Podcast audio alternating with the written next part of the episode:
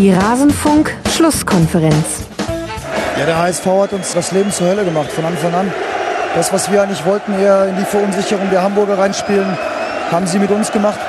Hamburg hat das top gemacht, wir sehr, sehr schlecht. Haben all die, die Tugenden, die wir in den letzten Wochen hatten, vermissen lassen. Eigentlich sollte man meinen, wenn wir viermal gegen Abstiegskandidaten Mainz, Freiburg, Wolfsburg und so weiter so spielen und gewinnen, dass wir es verstanden haben. Aber von alleine geht nichts. Alles zum letzten Bundesligaspieltag. Ja, von alleine geht nichts, sagt Domenico Tedesco vom FC Schalke 04 nach der Niederlage beim Hamburger SV bei Sky und damit hallo und herzlich willkommen im Rasenfunk in der Schlusskonferenz. Mein Name ist Max Jakob Ost. Hier geht von alleine auch gar nichts. Das möchte ich an der Stelle betonen. Und wir wollen heute reden über den 8. und nein, den 29. Bundesligaspieltag. Da fängt's ja schon an hier im Rasenfunk.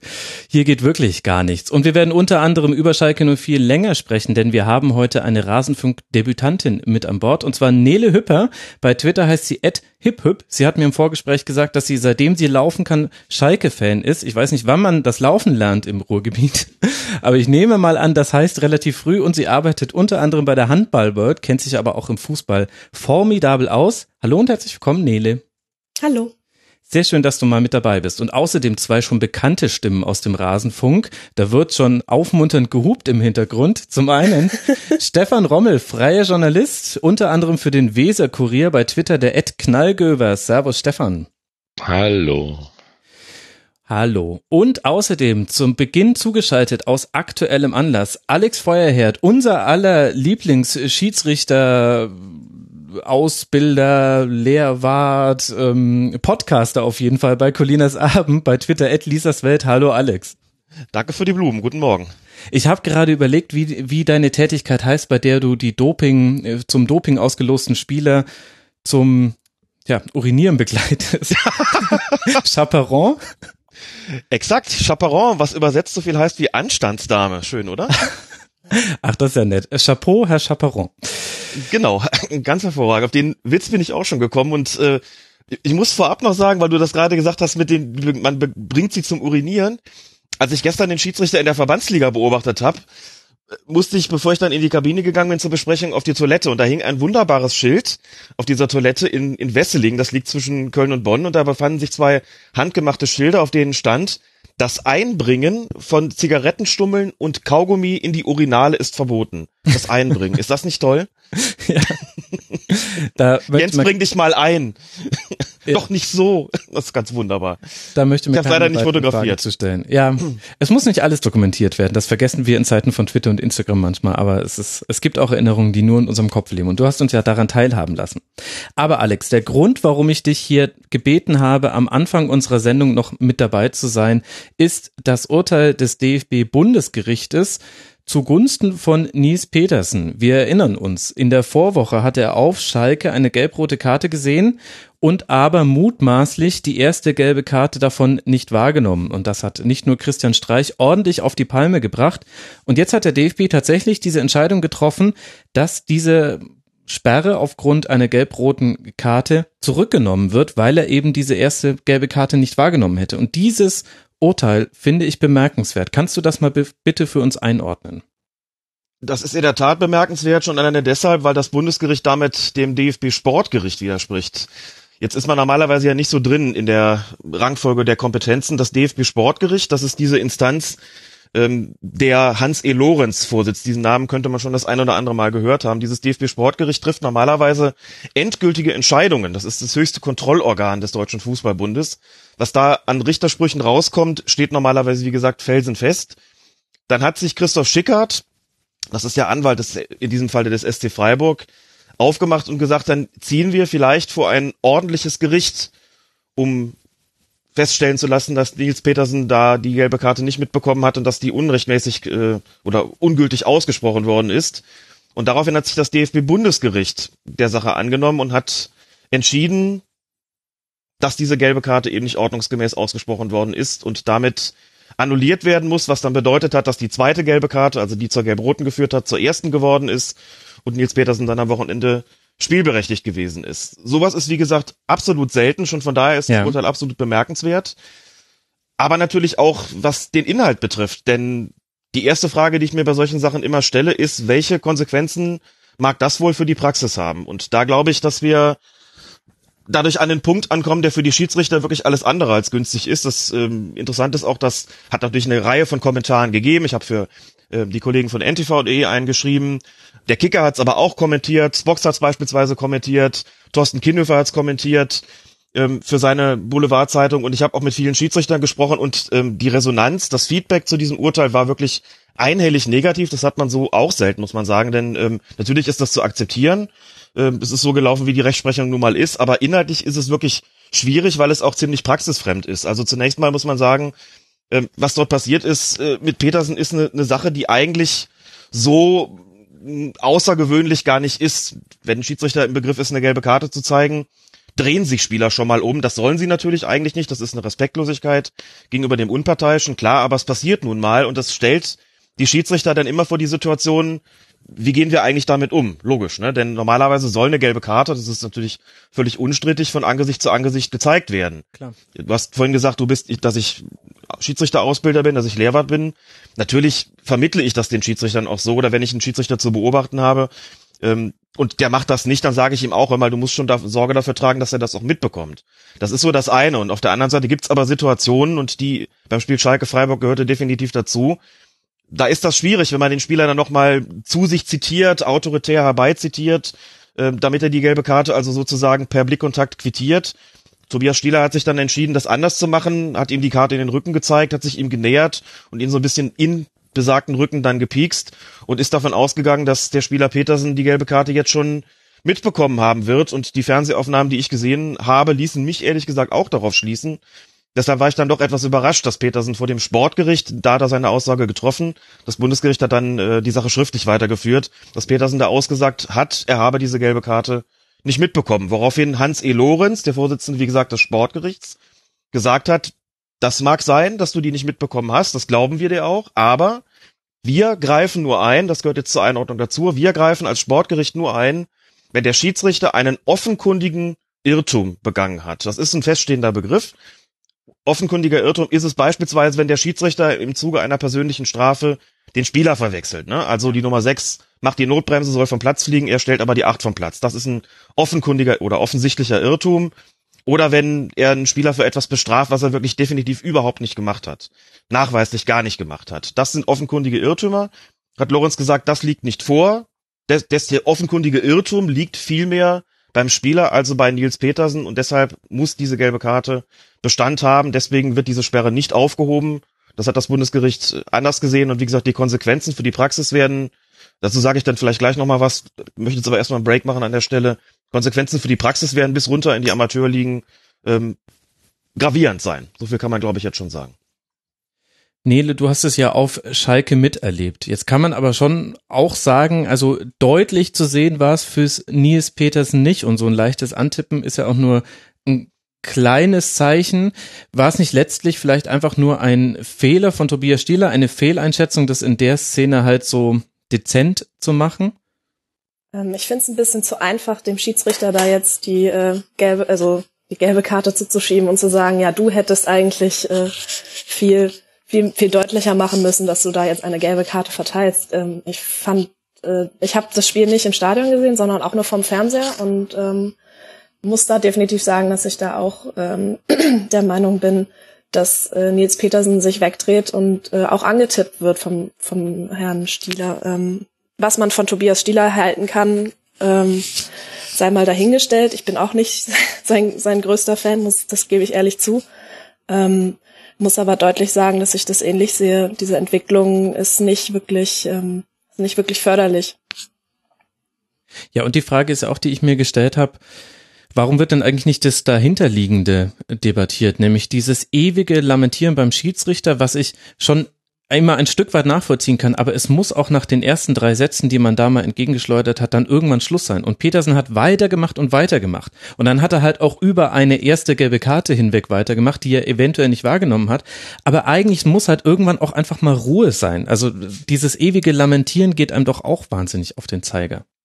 Also dadurch, dass ich halt tatsächlich auch äh, ein bis zweimal die Woche in diversen Handballhallen unterwegs bin, habe ich da ein super schönes Vergleichsobjekt. Und beim Handball ist es halt einfach so, da wird nicht diskutiert. Und wenn diskutiert wird, gibt's halt eine gelbe Karte. Und wenn es weiter diskutiert wird, gibt's halt eine Zeitstrafe. Ja, das ist im Fußball absolut nicht durchsetzbar mit Zeitstrafen und geh mal zwei Minuten vom Platz und beruhig dich erstmal. Ähm, aber ich muss äh, eindeutig sagen, dass ich auch in Gesprächen mit ähm, nicht nur Bundesligaspielern vom Handball, sondern auch vom Fußball einfach merke, dass da ganz andere Respekt, äh, Respektebenen vorhanden sind, wenn es jetzt zum Beispiel um Schiedsrichterentscheidungen geht. Und ähm, vielleicht muss da sich der Fußball mal was vom Handball abgucken und mal schauen, wie gehen wir eigentlich mit unseren Schiedsrichtern um. Stefan, wie denkst du denn über die ganze Petersen-Causa? Ja, ich glaube, der Alex hat schon äh, im Prinzip alles, alles gesagt. Äh, man kann jetzt drüber streiten, ob der Spieler das jetzt mitbekommen haben will oder nicht. Äh, was ich mir dann für, für Profifußball vielleicht vorstellen könnte, ist, dass man eine Verwarnung, die ausgesprochen ist, dann einfach kommuniziert an, an Spielfeldrand und dann dementsprechend auch über, über die Leinwand oder den Würfel oder wie auch immer, äh, dann auch für alle offensichtlich oder, oder sichtbar macht, ähm, um solche Sachen dann vielleicht noch also ist jetzt nur ein kleiner Ankerpunkt, aber um sowas dann vielleicht noch aus Schiedsrichtersicht dann abzusichern, weil dann mhm. steht's halt auf dem Würfel und dann sehen das halt auch alle. So ist ja jetzt immer die Frage, ja, hat es denn jetzt mitbekommen oder nicht? Und der Spieler sagt natürlich nein. Ja, und gut, viele andere macht man das jetzt nicht ja. auch schon so? Und da ist ja dann das Problem, auf Schalke jetzt zum Beispiel, er stand gerade am Anstoßpunkt, Würfel hängt in der Mitte. ja, also, das ist schon, das ist schon klar, aber ja, es wird ja, es wird ja jetzt nicht durchgesagt im Sinne von äh, Spielerwechsel bei, was weiß ich, Schalke 04, ja, okay. hm. so, sondern wie, ne, wie, also es steht ja dann nachher nur auf der, also visualisiert auf der Wand mit einem gelben Kärtchen hinter dem Spieler. Wenn überhaupt, das kann man dann schon sehen, aber dass es dann wirklich explizit nochmal aufgegriffen wird. Ach so, du meinst um alle, Durchsagen. Äh, um alle zu inf mhm. ja, wie auch immer, genau, um alle zu informieren, ist natürlich auch ein, ein Riesending dann, wenn ein Spiel ist mit neuen gelben Karten und Ne, so ein bisschen eskaliert, aber ja. ja. Andererseits, jetzt haben wir ja mit Alex extra hier den Schiedsrichter-Expert mit drin. Andererseits, Alex, reden wir hier auch über einen krassen Einzelfall. Also der Grund, warum ich dich hier eingeladen habe, ist ja gerade, weil das nicht jeden Spieltag passiert, sondern das jetzt sehr überraschend war. Und ich kann mich in meinem, in meiner Fußball-Fan-Biografie noch nicht dran erinnern, das schon mal erlebt zu haben, dass jemand eine Karte nicht wahrgenommen hat oder zumindest behauptet, sie nicht wahrgenommen zu haben. Besteht da jetzt auch nicht ein bisschen die Gefahr, dass das, was jetzt auch das äh, DFB-Bundesgericht da entschieden hat, diese Situation, diesen krassen Einzelfall überbewertet mit Konsequenzen für alles? Also letztlich ist ja das, was Stefan sagen, sagt, ja auch etwas, wo man sagt, ganz schön krasse Folgerung daraus, dass jetzt hier einmal ein Spieler eine gelbe Karte nicht wahrgenommen hat. Doch, ganz genau. Und genau das ist das Problem. Es aus einem absoluten, wie du auch zu Recht sagst, extremen Einzelfall wird ein Grundsatzurteil in letzter Konsequenz abgeleitet, das wiederum Konsequenzen für künftige Einzelfälle haben kann. Also es ist ja geradezu eine Aufforderung an die Spieler, sich wegzudrehen und äh, so zu tun, als ob sie das nicht mitbekommen hätten, um vielleicht eine Chance zu haben, hinterher dann vor dem Sportgericht damit durchzukommen. Das war bis jetzt nicht möglich. Bis jetzt hat man ganz klar gesagt, wenn eine gelbe Karte gezeigt ist, äh, hat der Spieler das irgendwie zur Kenntnis zu nehmen man hat es ihm irgendwie zur Kenntnis zu bringen. Wenn es der Schiedsrichter nicht selbst ist, dann eben seine Mitspieler, also natürlich zumindest in der, in der Praxis. Und jetzt hat man es anders geregelt, hat gesagt, ähm, wenn ein Spieler das nicht mitbekommt, dann hat er eine realistische Chance, dass die gelbe Karte anschließend annulliert wird. Also ich bin gespannt, äh, ob sich die Sportgerichte künftig damit häufiger beschäftigen werden nur ein Beispiel. Ich habe gerade eben erzählt, dass ich gestern den Schiedsrichter beobachtet habe in der Verbandsliga. Und wir haben natürlich davor auch darüber gesprochen, was für Konsequenzen hat das Urteil jetzt möglicherweise auch für die Spiele in den Amateurklassen. Schiedsrichter, wie alle, mit denen ich bis jetzt gesprochen habe, hat auch gesagt, im Grunde eine fatale Geschichte. Und auf dem Platz hat es schon zwei, drei Situationen gegeben, bei, Verwarnungs, bei Verwarnungssituationen, wo der Schiedsrichter sich bemühen musste, dass der Spieler ihn nochmal anguckt der hat auch gesagt, normalerweise hätte er das anders gelöst. Der Spieler hat das ganz klar mitbekommen. Ich habe auch auf den, auf die jeweiligen Akteure da geachtet, die verwarnt werden sollten. Das mhm. war vollkommen klar. Natürlich haben sie das mitgekriegt, aber der Meinung war ich bei Nils Petersen, wie gesagt, auch, dass äh, der das auf jeden Fall mitgeschnitten hat, dass er da verwarnt ist. Nele hat ja schon vollkommen zurecht gesagt, der meckert da in einem fort und hört überhaupt nicht mehr auf. Was glaubt er denn, dass das ohne Konsequenzen bleibt?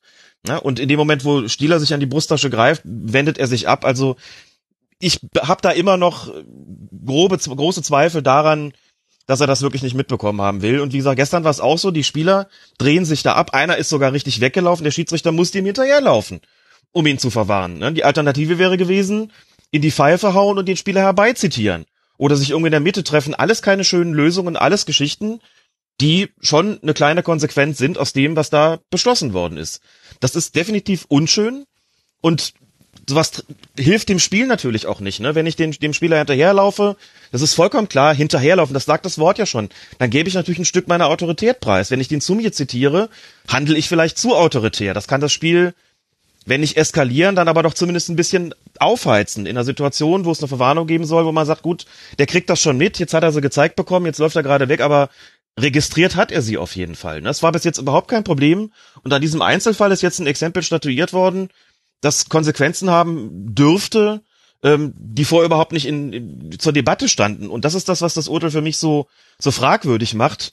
Und weshalb man es so, wie ich finde, nicht hätte treffen sollen. Und äh, also das hat mich schon, schon sehr überrascht. Und wie gesagt, die Konsequenzen äh, bis runter in den Amateurfußball werden da zu spüren sein. Und ich habe gestern schon ähm, den Eindruck gehabt, ist schwer zu sagen, wie es gelaufen wäre, wenn es das Urteil nicht gegeben hätte, aber die Spieler kriegen sowas auch mit und hatte schon das, den Eindruck, die testen den Schiedsrichter da auch aus und ähm, der musste damit umgehen. Und das sah nicht schön aus.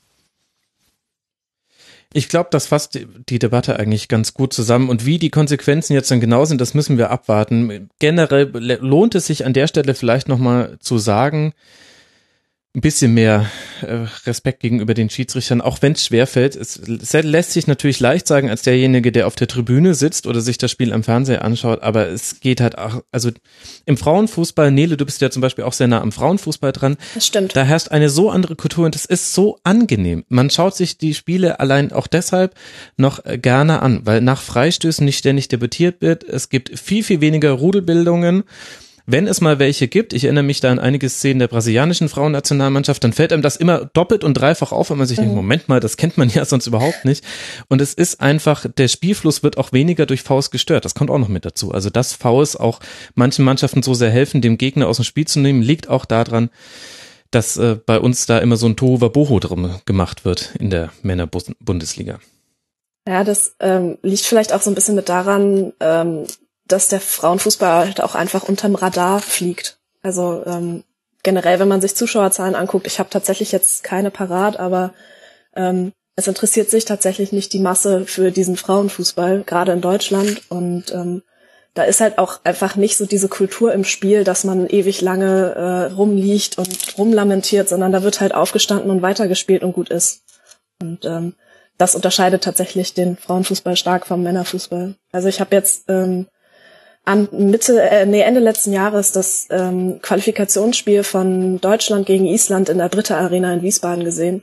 Und was die Isländerinnen da für eine Energieleistung auch äh, mit aufs Feld getragen haben, da hat man direkt gesehen, dass die Köpfe von den Nationalspielerinnen, von, also von den deutschen Nationalspielerinnen direkt nach unten gegangen sind. Und die Isländerinnen sind bis zur 90., 92. Minute sind, die haben die Vollgas gegeben und haben es halt so geschafft, eine ähm, deutsche Nationalmannschaft, die in den letzten, ich glaube, zehn Jahren nicht ein WM-Qualifikationsspiel verloren hat, mit 3 mhm. zu 2 vom Platz zu fegen. Also das, da sind noch ganz andere Mentalitäten drin, wenn man das so sagen kann. Ach ja, über Frauenfußball könnte ich auch äh, viel mit dir sprechen, über äh, Horst Rubisch äh, und so weiter, aber das würde die Sendung noch etwas länger machen und vor allem äh, müsste ich vorher den Alex entlassen. Nicht, weil ich glaube, dass er daran kein Interesse hätte, sondern äh, weil ich ihm gesagt habe, du bist hier nur für zehn Minuten mit dabei und dann darfst du wieder deinem anderen, äh, deinen anderen Tätigkeiten nachgehen, vielleicht ja den einen oder anderen auch wieder begleiten als Chaperon. Alex, vielen, vielen lieben Dank, dass du mal wieder mit dabei warst im Rasenfunk so spontan. Ich habe zu danken, lieber Max, für die Einladung und möchte das unbedingt auch nochmal unterstreichen, was Nele gesagt hat vorhin. Ähm, die hat das, er hat ja verglichen mit, mit dem Handball. In der Tat ist es so, dass der Fußball sich, glaube ich, das ein oder andere auch von anderen Sportarten abgucken kann. Das tut er viel zu wenig. Das ist immer schwierig zu sagen, der Fußball verhält sich da so ein bisschen arrogant, das kommt immer so subjektlos und etwas zu allgemein daher. Aber ich glaube, so als generell, generelle Feststellung ist da schon was dran. Ähm, es gehen im Fußball einfach Dinge als, sagen wir mal, Folklore durch, wo man in anderen Sportarten den, nur den Kopf drüber schüttelt und sagt, das verstehen wir nicht, das hat Nele ja auch gesagt. Das verstehen wir nicht, dass der Fußball das so durchgehen lässt, ne? dass das so eine Folklore ist, dass es da zur Rudelbildung kommt, dass es da zu Beschimpfung des Schiedsrichters kommt und dass die Schiedsrichter noch dafür kritisiert werden, wenn sie dann da mal die gelbe Karte rausholen oder den Spieler mit Gelbrot vom Platz stellen, dann ist die Aufregung riesengroß. Dann tritt Christian Streich äh, in der Pressekonferenz auf den Plan und ähm, beschwert sich bitterlich, dass da mal jemand durchgegriffen hat und ob man dazu ein Fan von Tobias Stieler sein muss oder nicht, das sei dahingestellt. Er hat da durchgegriffen, hat einfach klar gemacht, das lassen wir uns nicht gefallen.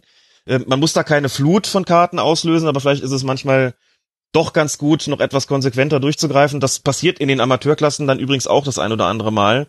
Ähm, und manchmal kriegt man da keine andere Ruhe rein. Vielleicht muss man das einfach mal eine Weise so machen, um den ganzen Laden wieder mal so ein bisschen runterzukochen. Denn was da gerade passiert, ist ungut. Und wenn solche Urteile getroffen werden, dann geht das in die genau falsche Richtung. Und deswegen appelliere ich sozusagen auch daran, sich mal so ein bisschen zu überlegen, ob das nicht eben einfach auch stimmt, was Nele gesagt hat, dass der Fußball von anderen Sportarten lernen könnte, auch in Bezug auf die Umsetzung des Regelwerks. Das vielleicht noch so als Two Cents zum Abschluss.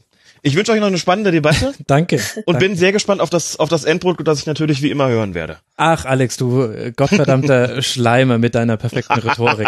Ich danke dir sehr herzlich. Da, dann muss ich auch nochmal hier an dieser Stelle hinweisen, hört Colinas Abend, dann könnt ihr viel Mann von diesem, viel mehr von diesem Mann hören und auch vom Herrn et Sportkultur, dem lieben Klaas Rehse. Alex, vielen Dank dir. Bis bald mal wieder. Ciao. Bis bald. Tschüss.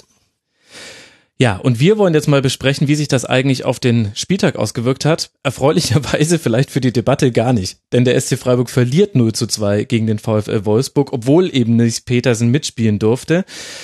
Daniel Didavi geht angeschlagen ins Spiel, hat beim Abschlusstraining nicht mitgemacht und dann beide entscheidenden Tore erzielt. So sicher kann man sich da gar nicht sein, ob man ihn jetzt dafür feiern soll oder nicht. Peter Jeckel hat noch, Paul Jeckel, Entschuldigung, hat als Innenverteidiger noch sein Bundesliga-Debüt gegeben und Nies Petersen in der Nachspielzeit einen Strafstoß zum möglichen Anschlusstreffer verschossen, aber dann kam es nicht mehr zur Aufs Holjagd.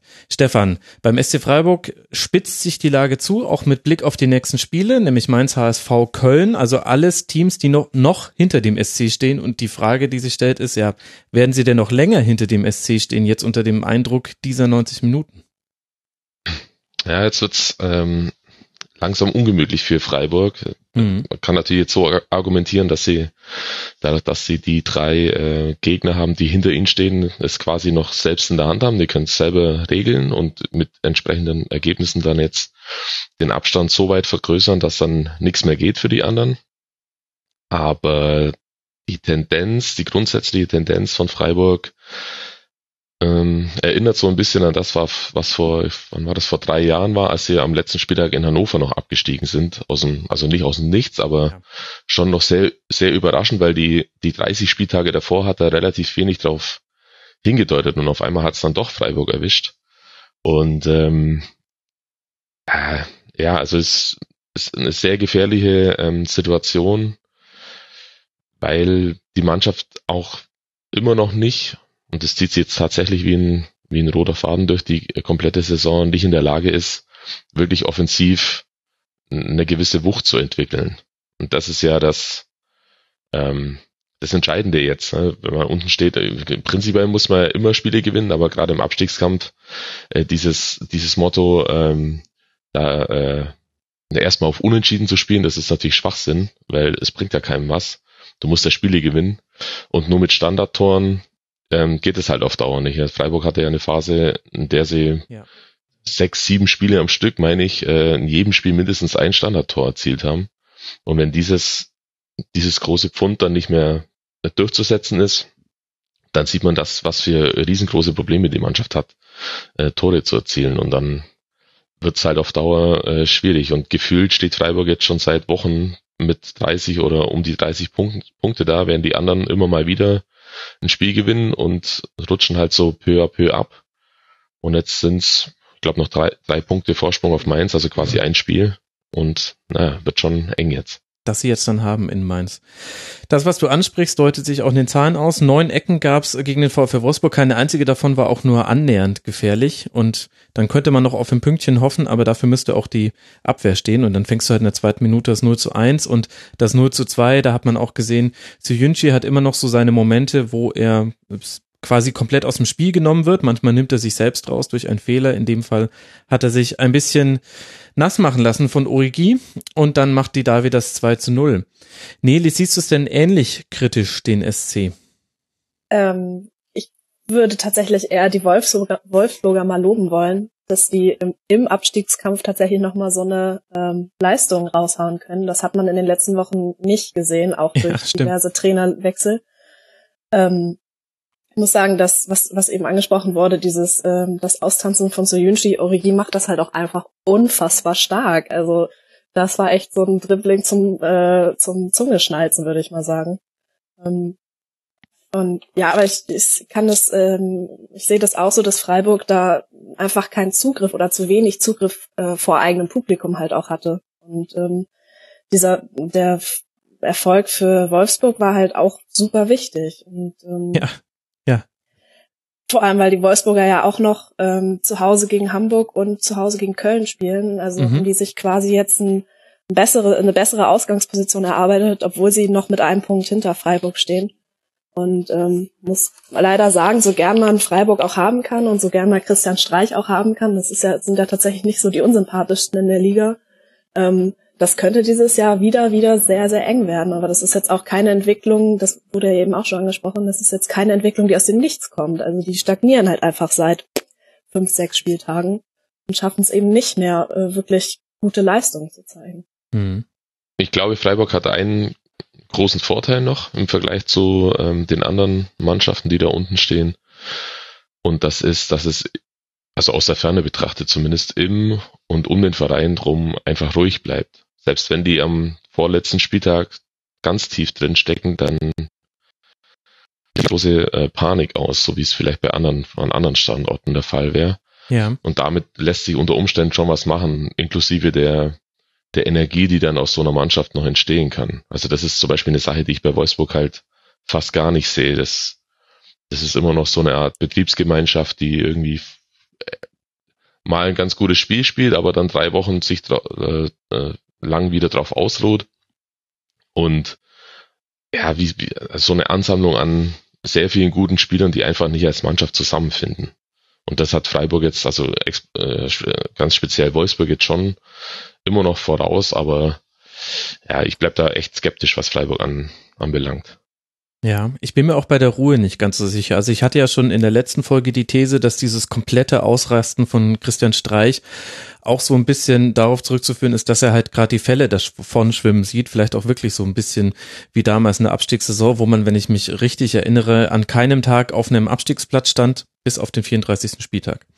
Wo, ja, wobei ich da, wenn ich ganz kurz was dazu sagen darf, ähm, bei dieser Streichsache von auf, äh, auf Schalke, ich glaube, dass der, die pure Anwesenheit von Stieler und dann die, Reak also der Elfmeter und dann eben die, die Petersen-Geschichte, da war es dann, wenn es jetzt irgendein anderer Schiedsrichter gewesen wäre, der exakt dieselben Entscheidungen getroffen hätte, wäre es vielleicht gar nicht so schlimm gewesen. Aber wenn Streich dann äh, über eine Stunde später auf, einer auf der äh, Pressekonferenz dann nochmal explizit anspricht, dass es ja jetzt schon wieder Stieler war und dass sie dachten mit Stuttgart, also Stieler war ja der äh, Schiedsrichter, der in Stuttgart zu Jünschi vom Platz gestellt hat nach mit einer roten Karte nach zehn Minuten oder so. Genau. Mhm. Äh, dass nach Stuttgart damit jetzt mit diesem mit diesem Schiedsrichter alles abgehandelt wäre, äh, das fand ich schon echt ähm, bedenklich, was äh, was wie wie Streich das da verkauft hat und dass er da so so wirklich so explizit auf diesen Schiedsrichter abgezielt hat.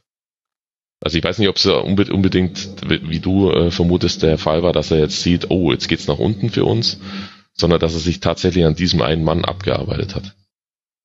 Ja, das kann sogar sein. Er hatte da imaginiert einen kleinen Aluhut auf dem Kopf. Das war schon, ging schon sehr in die verschwörungstheoretische Ecke, fand ich. Und es hilft halt niemandem weiter, wenn man sich auf Einzelpersonen einschießt. Das ist im Journalismus genauso so, wie wenn äh, Trainer über Schiedsrichter sprechen. Das wird wird niemandem helfen. Und gleichzeitig hat halt Freiburg auch große Probleme personeller Art. Also Sierro musste hängende Spitze spielen gegen, gegen Wolfsburg.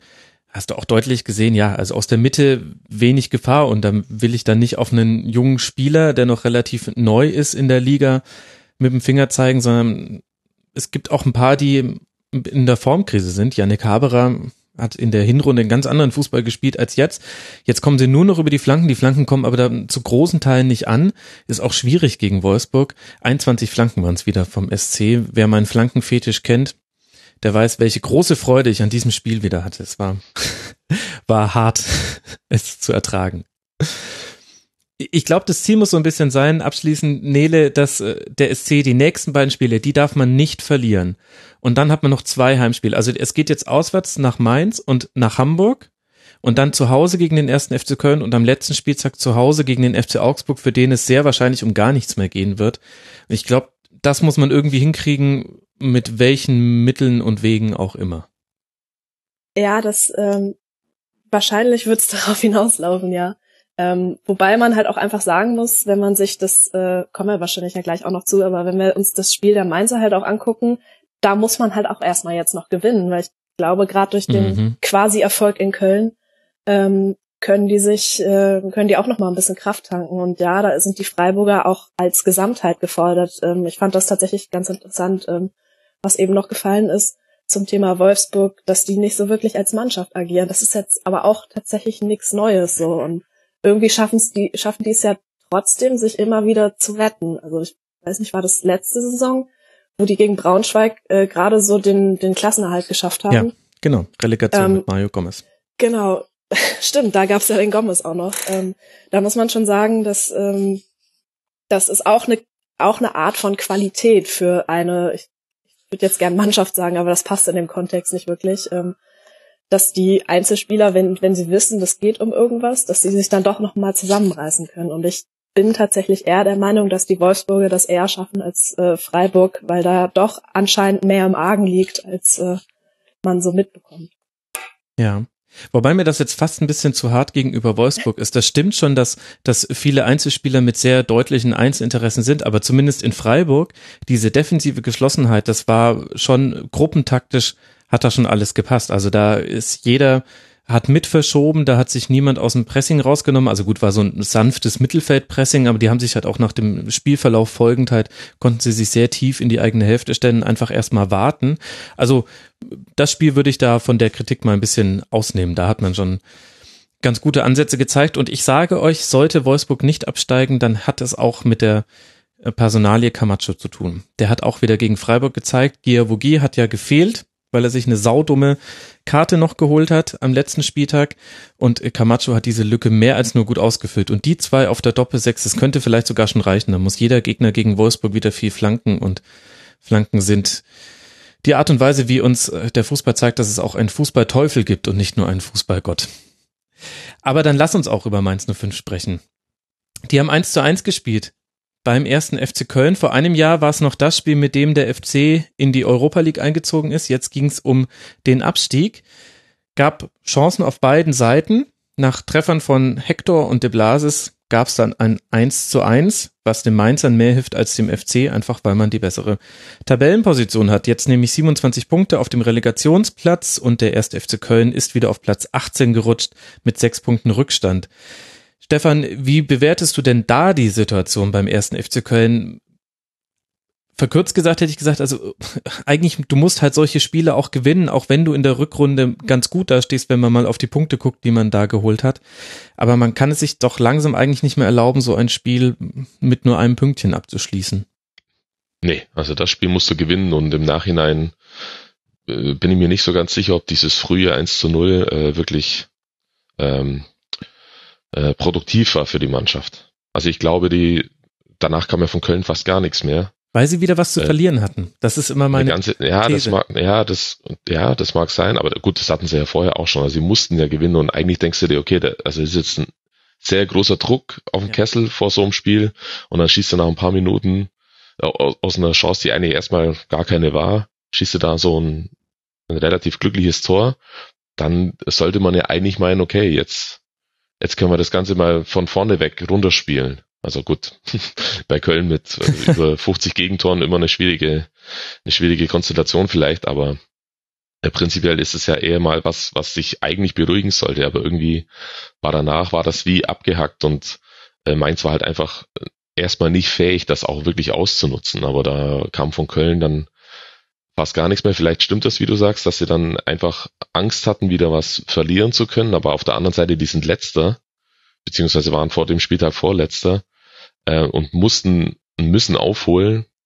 Da, ja, also dann, klar hast du was zu verlieren, aber ich finde, du hast viel, viel mehr zu gewinnen. Ja. Und da, äh, also da fand ich das echt sehr wenig bis auf die, bis auf die letzte Viertelstunde, die unfassbar wild war. Ja. Also das ganze Spiel dann wirklich Wildwest-Fußball, so wie Mitte Mai am letzten Spieltag, es ist heiß, die können alle nicht mehr, die Stutzen hängen schon an Knöcheln runter und äh, die ballern nur noch hin und her und es gibt Torschancen auf beiden Seiten und völlig wirres Spiel am Schluss. Und äh, das Mainz aber dann letztlich eigentlich gewinnen musste. Bei bei Mainz, aber da kommen wir ja gleich noch drauf, wahrscheinlich war es dann auch so, hatte ich das Gefühl, dass sie nicht genau wussten, wie sie damit umgehen sollen jetzt mit diesem, mit dem, mit dem Spielstand und auch mit der Chance jetzt da nicht nur als quasi einen Gegner auf Distanz zu halten mit dem, mit dem Unentschieden, sondern auch einen riesengroßen Schritt zu machen, einfach auch weg von diesem Platz äh, 16. Ja, den Eindruck hatte ich auch so ein bisschen. Also diese großen Chancen, die man da hatte, vor allem natürlich die in der 97. Minute, erst scheitert eine 95. Minute Cordoba an Adler und dann in der 97. Minute Onisivo freistehend aus kurzer Distanz vor Horn und vergibt das Ding. Irgendwie, Nele war es auch passend, dass in dem Spiel nicht noch ein weiteres Tor gefallen ist. Das hat auch ganz gut gezeigt, woran es unter anderem halt auch hakt, nämlich Stabilität bei beiden Mannschaften. Also beide haben diese Chancen zugelassen und beide haben sie aber auch nicht genutzt. Und dann ist das halt auch Tabellenplatz 16 gegen Tabellenplatz 18. Das passt schon irgendwie ganz gut. Aber ich würde auch diese These von Stefan unterschreiben, dass Mainz fast selbst überrascht davon war, wie viel man hätte mitnehmen können in Köln. Ja, damit?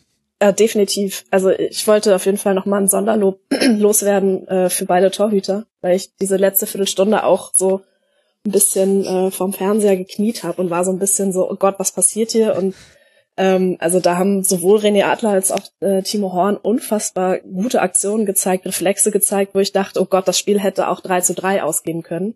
Und es wäre trotzdem, bei einem Unentschieden wäre es trotzdem irgendwie leistungsgerecht gewesen.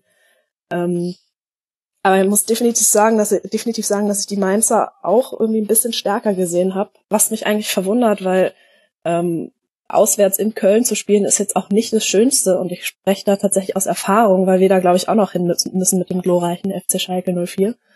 Ähm, das ist tatsächlich gerade in dieser Situation sind das eben die Mannschaften, wo ähm, wo viel über Kampf und wo viel über wo viel über ähm, ähm, ja, wo, Energie ja, wo, und ja genau, wo viel über über, über Kopf entschieden wird und ja. ähm, da sehe ich die Mainzer auch, wie ihr gesagt habt, aus der Ausgangslage heraus einfach auf der besseren äh, aus der aus der besseren Lage. Ähm, die, was man definitiv aber sagen muss, dass die Offensivaktionen von den Kölnern auch einfach nicht ausgereicht haben. Und dann äh, schaffst du es halt eben nicht, so ein 1 zu 0 über 90 bzw. über äh, 83 Minuten zu bringen. Und das ist tatsächlich nicht das erste, also es ist, glaube ich, jetzt das erste Mal gewesen, dass die Kölner ähm, ein Heimspiel gegen Mainz verloren haben. Was auch irgendwie so symptomatisch ist für die ähm, Also gefühlt ja, verloren. Ne? Ja, gefühlt verloren. Genau, aber ich glaube, wir wissen, was du meinst. Ja, Rutenbeck hat das auch nach dem Spiel eigentlich ganz gut zusammengefasst. Er hat gesagt, naja, uns fehlt halt die Stabilität und die hat uns aber schon immer gefehlt und man sieht halt auch, dass die Tabellenposition, auf der der, auf die der auf der der FC sich wiederfindet, dass sie nicht von ungefähr kommt, nämlich dass es da genau daher kommt und dass es halt viele Gründe gäbe, dass diese Stabilität weg wäre. Das fand ich schon alles sehr einleuchtend, hilft halt leider nicht weiter in der Situation, aber die Analyse war gut. Ja, ähm, Mainz 05 spielt jetzt als nächstes gegen Freiburg und Augsburg. Meine Theorie zum FSV, man muss in diesen beiden Spielen jetzt Punkte holen, denn danach geht's gegen Leipzig, Dortmund und Werder Bremen. Und auch wenn da noch zwei Heimspiele mit dabei sind, sollten das alles Teams sein, für die es dann in dem Fall noch um was geht. Und bei Werder, da sage ich einfach, die sind gerade so stark drauf, dass ich die am 34. Spieltag nicht so gerne bei mir empfangen würde. Und der FC macht jetzt weiter in Berlin und dann auf Schalke sehe ich gerade, Nele. Gute Nachricht für dich. Ja, sehr gut. ich dachte es mir vorhin noch ganz kurz. Der Grund, warum der erste FC Köln auf Platz 18 liegt, liegt in dem Ergebnis, dass es in Hamburg gab, und zwar am Samstagabend. Und damit kommen wir auch zum Schwerpunkt dieser Sendung. Aber bevor wir über den FC Schalke 04 reden, müssen wir auch über den HSV reden. Denn der gewinnt mal wieder. Wer hätte damit gerechnet, dass das möglich ist? Mit 3 zu 2. Zum ersten Mal seit 15 Spielen. Man liegt nur noch fünf Punkte hinter dem Relegationsplatz und hat das geschafft gegen die Mannschaft der Stunde. Nele, du, das hat mir schon ja. sehr gut gefallen. Du hast bisher sehr viel gelobt, anstatt zu kritisieren. Das finde ich eigentlich auch einen guten Dreh. Was kannst du denn jetzt dann am HSV loben? Das ist ein bisschen gemein, es tut mir leid. Das ist wirklich ein bisschen gemein. Ähm, äh, vor allem, weil ich ja als äh, in Hannover geborene äh, auch natürlich äh, den norddeutschen Clubs immer mehr die Daumen drücke, außer sie spielen gegen uns. Ähm, das, äh, also der HSV hat mir einfach in der Gesamtheit so viel besser gefallen als äh, Schalke, weil das war einfach das war von Minute eins an ein sehr, sehr gutes Spiel von den Hamburgern. Und das tut mir in der Seele weh, das zu sagen. ähm, aber die waren einfach, äh, die waren vom Kopf her, die waren einfach, die waren da. Also das hat man gesehen in der, ich glaube in der zehnten oder neunten Minute holt sich Papadopoulos eine dämliche gelbe Karte, aber der holt sie sich wenigstens und der, ähm, der schafft, also der, gerade der Papadopoulos ähm, von dem halte ich persönlich jetzt auch nicht so wirklich viel, aber der hat mich in diesem Spiel auch einfach überzeugt. Und man muss einfach sagen, die Hamburger mit einer absoluten Energieleistung gegen unfassbar müde, träge und wahrscheinlich mit dem Kopf schon im Derby steckende Schalker mit einem absolut verdienten 3 zu 2 Sieg. Ja, die gelbe Karte von Papadopoulos war ironischerweise die, der Freistoß, der dann zum 0 zu 1 ja. geführt hat. Aber unter dem Strich würde ich dir trotzdem bei deiner Bewertung recht geben. Und was ich interessant fand, Stefan, war, dass ich den Eindruck habe, Titz hat eine Spielidee, die überhaupt nicht zum Kader des HSV passt. Und deswegen würfelt er den jetzt so wild durcheinander mit Jugendspielern und aussortierten Spielern, dass er es irgendwie drehen kann auf den Fußball, den er gerne spielen lassen würde. Die Frage, die ich mir nur stelle, ist, ob das nachhaltig genug ist, dass das wirklich noch reichen kann, um diese fünf Punkte auf den Relegationsplatz aufzuholen. Also zum ersten bleibt ihm ja gar nichts anderes übrig. Also der Kader ist ja so wild zusammengestellt von gefühlt zehn Trainern, die jetzt in relativ kurzer Zeit in Hamburg da waren. Das ist, äh, es gibt ja nur zwei Möglichkeiten. Entweder ich sage, äh, ich lasse das spielen, was der Kader quasi also vornehmlich hergibt, oder ich sage, ich lasse das spielen, was ich will und stelle mir dementsprechend dann den Spieltagskader mit meinen 18 Spielern immer zusammen und das macht er ja auch. Mhm. Also wenn dann so äh, Typen wie Wallacey oder äh, Hahn jetzt gar nicht mehr es gar nicht mehr in Kader schaffen, das ist ja ein ganz klares Zeichen. Und dafür holt er halt die zwei, drei Spieler aus der aus seiner ehemaligen äh, HSV 2 Mannschaft äh, hoch, die es ja offenbar auch nicht arg viel schlechter machen als äh, die anderen, die 27 oder 25 Spieltage davor. Ähm, das ist das eine, aber ich, ich glaube einfach nach, äh, wegen diesem einen Spiel, also klar, leistungstechnisch waren es jetzt schon mehrere Spiele, die sie ganz ansprechend waren, ähm, aber ich glaube trotzdem nicht dran, dass es noch reicht, weil ähm, irgendwie, klar, müssen sie jetzt eine gewisse Euphorie auch entfachen, aber das ist mir schon wieder zu überdreht, also was, was man da so an, an Fanstimmen und auch von den Spielern Holtby danach, das ist schon wieder zu viel. Also jetzt ist quasi die Wende geschafft, sondern nee, gar nichts ist geschafft. Die haben jetzt, das ist das absolute Minimalziel, was sie da erreicht haben, gegen Schalke 04 zu gewinnen, weil es nur noch äh, fünf Spieltage sind und die müssen nur mal aufholen. Ja. Und äh, ich sehe das nicht, dass Hamburg das noch schafft. Ja, aber so funktioniert doch auch der HSV seit äh, 55 Jahren. Also nein, so nicht, aber so in den letzten fünf, sechs Jahren. Also das ja, aber das ist ja das Problem. Ja, natürlich ist das das Problem und das ärgert ja und das, deswegen ärgern sich tatsächlich auch äh, mehr als äh, viele Schalke-Fans, dass wir es mal wieder nicht geschafft haben, dem HSV in der Rückrunde einen einzuschenken, damit sie sich weiter in ihre Misere äh, schießen. Aber ähm, ich wenn, wenn ich es einem Verein da unten zutraue, nochmal einen Schritt rauszumachen, dann tatsächlich dem HSV, so bitter das auch klingen muss. Für alle anderen, die es genauso nervt, dass die Bayern seit zum sechsten Mal Meister werden und der HSV zum nullten Mal absteigt, so. Da muss ich aber dann allen Leuten, die das nervt, entgegenrufen, wenigstens versucht der HSV es spielerisch hinzukriegen. Also in der, in der Hollerbach-Zeit, da hatte ich auch große Probleme. Es liegt natürlich auch daran, dass ich viele Spiele des HSV über 90 Minuten sehe und als neutraler Beobachter geht mir dann schon ein bisschen nach der Qualität des Fußballs, die da gespielt wird. Aber da muss ich dann anerkennen, ich finde das toll, wenn Mannschaften versuchen zu spielen und deswegen kann ich dann als neutraler Beobachter einem Werder Bremen das total gönnen, dass man da mit Ansage unten rausgekommen ist über einen spielerischen Ansatz. Das ist auch der Grund, warum viele den SC Freiburg ja so positiv sehen, weil die es auch immer spielerisch lösen wollen. Wir haben besprochen, warum das jetzt gerade nicht so klappt. Und der HSV probiert das jetzt gerade auch. Und ich, ich meine, die Prognosen, ob das jetzt reicht oder nicht, who knows? Also wer hätte gedacht, dass äh, die 3 zu 2 zu Hause gegen Schalke gewinnen? Aber ich finde das schon angenehmer mal zu sehen, dass da ein Matti Steimann auf der 6 spielt, ein Douglas Santos, fast ein anderer Spieler, ein Ito hat jetzt auch mal wieder ein Spiel gehabt, wo er seine Dribblings gewonnen hat. Dann, dann startet vorne drin ein, Lu, ein, ein Waldschmidt. Also ich muss sagen, dann wenigstens Props dafür, dass man es spielerisch zu lösen versucht und nicht über die Betonmaschine. Den Ansatz hatte man schon mal, hat nicht funktioniert.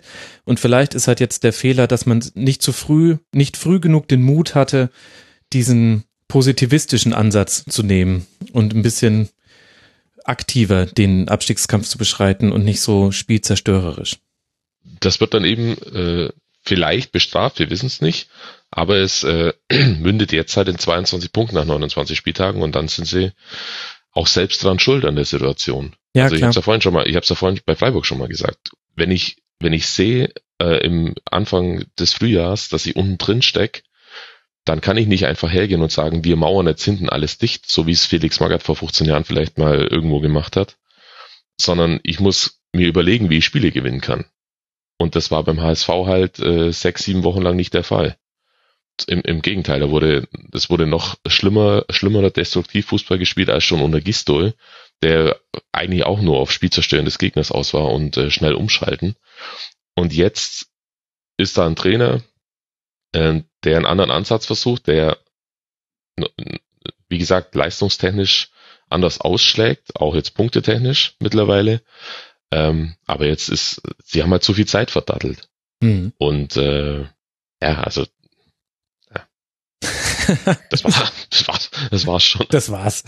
Der Stefan ist durch. Unser, unser Hörer Fiete hat unter mitmachen.rasen.de sich sehr, sehr empört über den 1 zu 0 Treffer von Naldo geäußert, weil das ja auch so eine Mischung aus Kopf- und Handspiel oder vielleicht nur Handspiel erzielt wurde und er hat da ein Boah, er hat das Beil über den Videoassistenten äh, geschwungen. Da wäre jetzt die Frage, tja, ich weiß gar nicht, ob ich dir die Frage geben soll, Nele, weil du hast ja. Aber siehst du den Treffer denn auch so kritisch? Mir ist es auch erst in der vierten, fünften Zeitlupe aufgefallen und dann würde ich sagen, wenn man vier, fünf Zeitlupen braucht, ist es vielleicht nicht eindeutig genug für einen Videobeweis.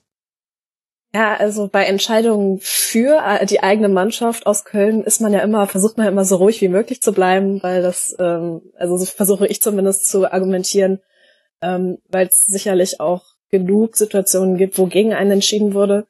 Ähm, die Schalker können da tatsächlich auch ein kleines Lied von singen.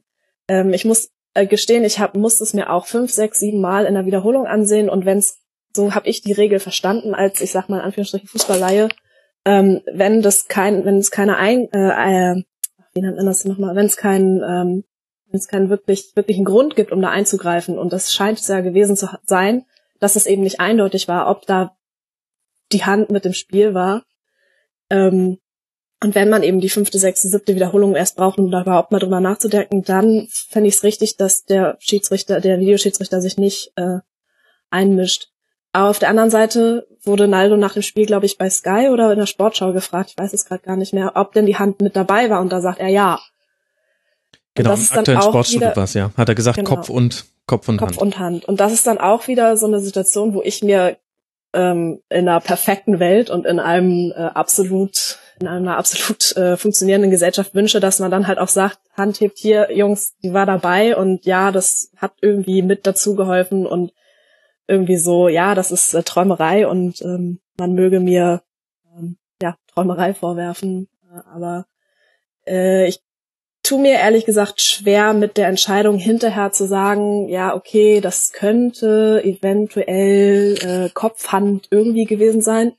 Der Schiedsrichter auf dem Platz hat eine, Platz hat eine Tatsachenentscheidung gefällt und gesagt, das ist ein Tor. Die Kölner haben sich nicht gemeldet aus dem Keller und dementsprechend ähm, war das ein 0 zu 1 von Naldo mit dem Kopf, was mich persönlich sehr gut, sehr freut. Und es kam auch überraschend, dass Naldo überhaupt ja. Kopfbälle kann nach ja, Standards. Das stimmt. Kennt man ja gar nicht. Nee. Übrigens schön, wenn du sagst, die Kölner aus dem Keller haben sich äh, nicht gemeldet. Da weiß man gar nicht, ob du die Videoschiedsrichter meinst oder den ersten FC Köln.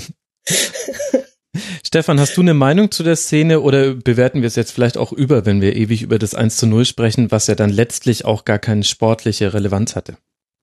Ja, gut, im Nachhinein natürlich nicht mehr, aber in der, äh, zu dem Zeitpunkt war es natürlich sehr relevant. Äh, 0-1 gegen Schalke zurückzuliegen ist ja sehr unangenehm für jeden Gegner. Äh, ich finde, dass es Handspiel war. Ich kann das jetzt auch aus, ich sage das jetzt mal aus Fansicht und Alex ist ja nicht mehr bei uns, er kann mich jetzt auch nicht mehr maßregeln. ähm, ich finde, dass man das klar sehen konnte, dass es Hand war und ich habe noch ne, auch eine andere romantische Vorstellung, nämlich, dass der Schiedsrichter einfach zum Spieler geht und ihn nochmal fragt. Was jetzt natürlich mit Videobeweis ähm, äh, vielleicht gar nicht mehr äh, auf der Agenda steht, weil die sich in Anführungszeichen ein bisschen drauf verlassen, dass die das in Köln dann im Zweifel schon regeln werden. Aber ähm, Naldo sagt ja nach dem Spiel, wo natürlich nichts mehr passieren kann, aber der Schiedsrichter könnte auch hingehen und sagen, hier, wenn er es natürlich gar nicht gesehen hat, ähm, dann kann er ihn auch nicht fragen, das ist schon klar. Aber ja, ein paar Mal hat man die Szene ja schon in den letzten Jahren mal. Ich weiß nicht genau, ob da ein äh, Fußballprofi dann auch in der Situation, Situation so ehrlich wäre. Aber ein Versuch wäre es vielleicht wert. Ich sehe schon, das wird heute die Fußball-Romantik-Ausgabe der Schlusskonferenz. Aber um mit dieser Romantik hart zu brechen, will ich ein paar statistische Fakten reinwerfen und dann darf Nein. die Nele den FC Schalke 04 verteidigen. 18 zu 7 Torschüsse für den HSV, 8 zu 1 Ecken, 62 Prozent Ballbesitz und was ich aber viel, viel krasser als all das finde, ist, Schalke hatte nur 317 Pässe und eine Passquote von 63 Prozent, was unterirdisch schlecht ist. Es waren fast so von den Werten her vertauschte Rollen. Und ich habe das Spiel in zwei Zusammenfassungen gesehen und über 90 Minuten so im Second Screen. Aber mir wäre jetzt nicht aufgefallen, dass der HSV durch ein super Positionsspiel diese Passoptionen alle aus dem Spiel genommen hat. Also ich kann mir diese Passquote nicht erklären als mit Form. Die hatten einfach, mehrere Leute hatten da einen schlechten Tag. Ähm, ich würde tatsächlich sagen, dass da äh, 90 Prozent der Spieler auf dem Platz von Schalke äh, gar keinen Tag hatten, weil die ähm, einfach durch die Bank weg äh, alle Mist gebaut haben teilweise. Also die un super unnötige, die regt mich auch immer noch sehr doll auf, das tut mir leid, aber diese unnötige äh, Grätsche von Goretzka in diesen leeren Raum vor dem, äh, ich glaube, vor dem 2 zu 1. Vor dem 2 zu 1, wo Ito ihn dann umdribbelt. Aber komm, die Zeitlupe war doch super, wie er dann so vorbeirutscht und Ito einfach nur wartet, bis oh, dieser das, Zug vorbei rollt und dann spielt er weiter. Das macht mich so sauer. Das macht mich einfach so sauer, weil das einfach unnötig war. Das war absolut unnötig und dementsprechend war für mich auch dieser äh, erneute Führung, also dieser äh, Führungstreffer der Hamburger einfach unnötig.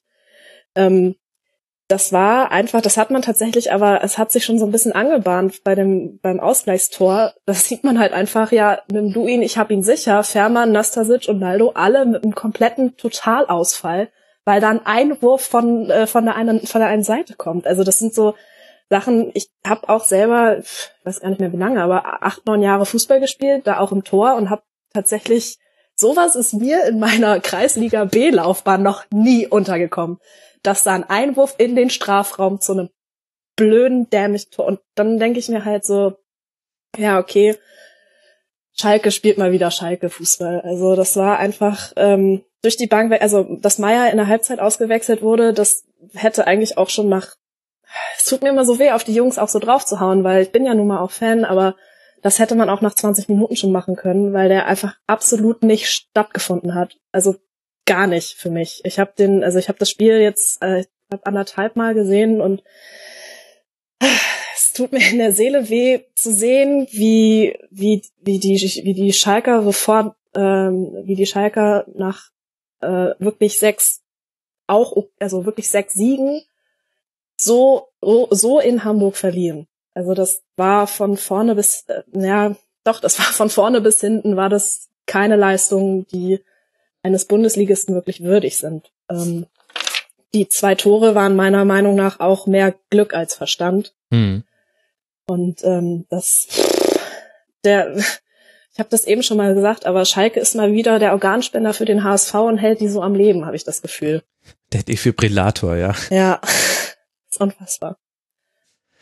Weißt du, an welches Spiel mich das erinnert hat, beziehungsweise an welche Halbzeit? Das wird jetzt vielleicht ein bisschen wehtun. Es hat nämlich auch mit dem Blick aufs, aufs nächste, auf den nächsten Spieltag zu tun. Aber das hat mich an die erste Halbzeit im Derby gegen ja. Dortmund erinnert, wo man auch ja, den Eindruck hatte, wenn Schalke einen Plan hatte, dann ist er nicht aufgegangen. Und da hat es aber Tedesco geschafft, durch Umstellungen und auch, gut, es lief dann auch. Also das 5 zu 0 ist nicht gefallen. Äh, Aubameyang äh, Gott hab ihn selig, der Fußballgott hab ihn selig.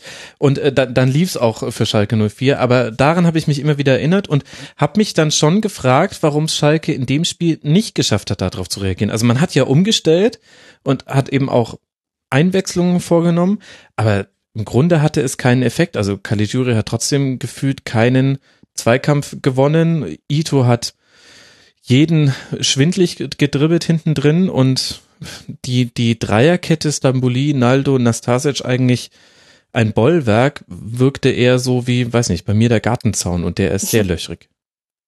Ja, also ich muss auch sagen, normalerweise haben wir, also ich weiß, ich kenne ehrlich gesagt die Daten von den letzten Spielen nicht, aber wir haben nie wirklich viel Ballbesitz. Wir lassen die Gegner oft spielen und oft kommen. Dann packen wir aber auch zu. Also dann, dann funktioniert diese Dreierkette vor allem mit diesen beweglichen Flügelspieler, die dann wieder zur Fünferkette zurückziehen. Aber das hat gegen Hamburg einfach nicht funktioniert. Also das, wie du sagtest, der Plan, den Tedesco da hatte, der ist einfach nicht aufgegangen. Dazu muss man tatsächlich, jetzt muss ich doch noch mal ein bisschen loben, ähm, aber nicht die Schalker, sondern den HSV. Die waren einfach super beweglich und variabel ja. und haben es halt eben so auch geschafft, die Passwege zuzustellen. Und wenn sich dann von den Schalkern im Mittelfeld niemand bewegt und einfach alle stehen bleiben, dann ist es, ähm, ist es nicht verwunderlich, dass so Daten zustande kommen, wie du sie eben genannt hast. Ja, das stimmt. Also der HSV hat es auch wirklich sehr gut gemacht, das sei an dieser Stelle gesagt. Aber Schalke hat ja auch die Spiele vorher nicht schlecht gemacht. Unser Hörer Fipser hat im Forum geschrieben, äh, er hat sich gewünscht, dass wir nicht nur diese Spiele in die Betrachtung mit einbeziehen, den Schalke-Schwerpunkt, sondern auch die Spiele davor. Ich vermute da auch einen ganz leichten emotionalen Hintergrund.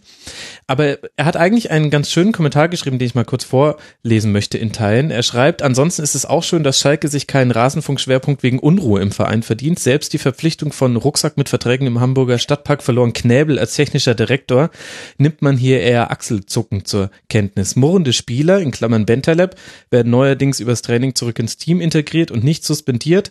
Und trotz kleinstem Kader entsteht keine Personalnot wegen unzählbarer Verletzungen, weil Tedesco außer von Menschenführung auch was von Belastungssteuerung versteht. Nur das Thema Vertragsverlängerung bietet überhaupt noch Beschwerdemöglichkeiten, aber bei der zuletzt beobachteten Gehaltsbudgetsenkung sind Helds beste Argumente bei den Verhandlungen auch schnell identifiziert. Wir erinnern uns an Horst Held.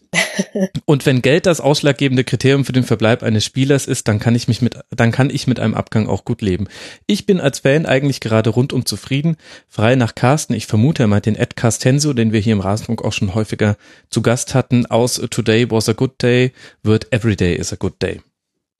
Fasst es doch das eigentlich gut zusammen. Kann ich absolut unterschreiben. Also es fühlt sich da, also auch wenn wir jetzt schlecht gespielt haben, es fühlt sich dieses, die Welt ist aus Watte-Feeling, das äh, zieht sich durch die, ja, ich würde mal sagen, durch die gesamte Saison, obwohl die äh, Querelen am Anfang schon so ein bisschen äh, den Kopf nach unten gezogen haben mit der äh, Höhe des Causa, was tatsächlich auch, ähm, also das tut mir auch im Herzen weh zu sagen, aber was tatsächlich auch nicht mehr so ins, ins Gewicht fällt und ähm, das jetzt in der Nachbetrachtung ist es schön zu sagen, dass Tedesco und die anderen handelnden Personen sich da absolut ähm, die absolut richtige Entscheidung getroffen haben. Ähm, obwohl das natürlich als Fußballromantiker absolut, also mehr als wehtut und mein Herz immer noch blutet.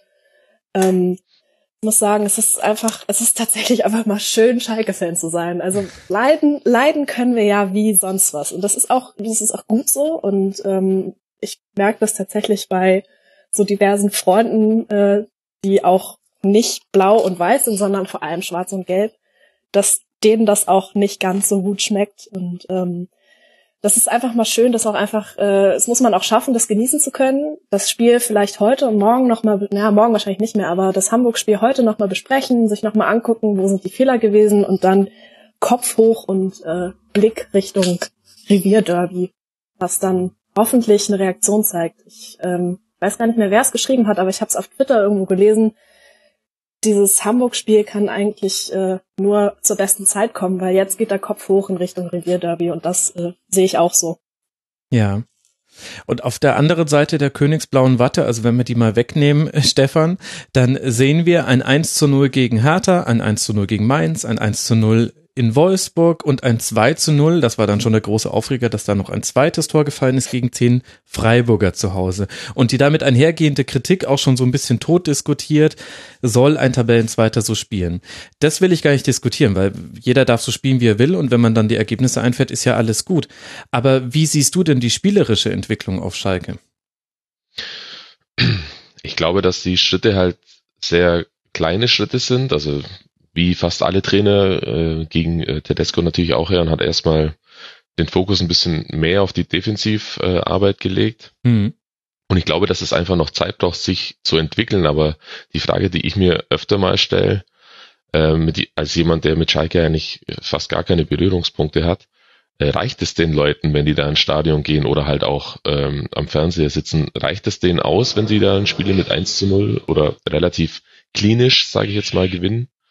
Ähm, oder wollen die eigentlich dann doch lieber diesen, ja, diesen leidenschaftlicheren, vielleicht auch ein bisschen wilderen Schalke-Fußball sehen? Also jetzt ist natürlich alles super, weil die Ergebnisse stimmen halt und es, ja. man ja. kann der Mannschaft oder dem Trainerteam nichts, 0, nichts vor, äh, vorwerfen. Die kamen von Platz 8 oder 9 letzte Saison und sind jetzt äh, quasi die beste Mannschaft in Deutschland hinter Bayern, wenn man die einfach mal abzieht. Äh, da gibt's nichts zu mäkeln. Aber ich frage mich halt immer, was passiert, wenn die Ergebnisse irgendwann mal nicht mehr stimmen sollten.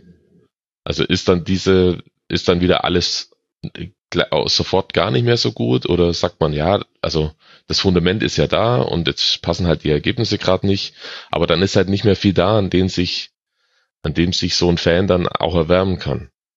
Das wäre jetzt eigentlich auch eine Frage an Nele, weil, wie gesagt, aus der Distanz betrachtet ist es völlig okay, faktisch, aber emotional, äh, mir würde da, glaube ich, was fehlen als Schalke-Fan. Ähm, ich würde gern Nein sagen. Also man soll nicht lügen, Nele. äh, das, das Ding an der Sache ist, ähm, für mich, also ich kann jetzt tatsächlich auch nur für mich persönlich sprechen, ähm, als ein Schalke-Fan, der versucht so oft wie es geht ins Stadion zu fahren, was tatsächlich leider nicht mehr so oft ist wie vor zwei, drei Jahren. Ähm, aber mir gefällt das, was in und um den Verein passiert, jetzt um einiges besser als vor drei, vier, fünf Jahren. Also ich erinnere mich da an ähm, an diese Beurlaubung von Jens Keller, das müsste irgendwann 2014 gewesen, Ende 2014, was irgendwie niemand verstanden hat und wo wirklich so äh, wo, wo dann wo dann ein äh, Roberto Di Matteo geholt wurde, der also Champions League Sieger, Nele. Champions zu dem Zeitpunkt noch Champions League Sieger war, aber mit mit der Mannschaft und ich glaube mit dem mit dem Gefühl Schalke einfach nicht klargekommen ist. Und ähm, ich muss einfach sagen, ähm, also es ist, es ist einfach, es ist schön, wie es jetzt läuft und ich finde es gut, das jetzt zu genießen. Äh, Freue mich auch einfach mal wieder aufs Revierderby. Ähm, das hatte ich jetzt in den letzten, ja, anderthalb, zwei, oder doch, in den letzten zwei, drei Saisons hatte ich das nicht, dass ich nicht auf ein Revierderby wirklich gefreut habe.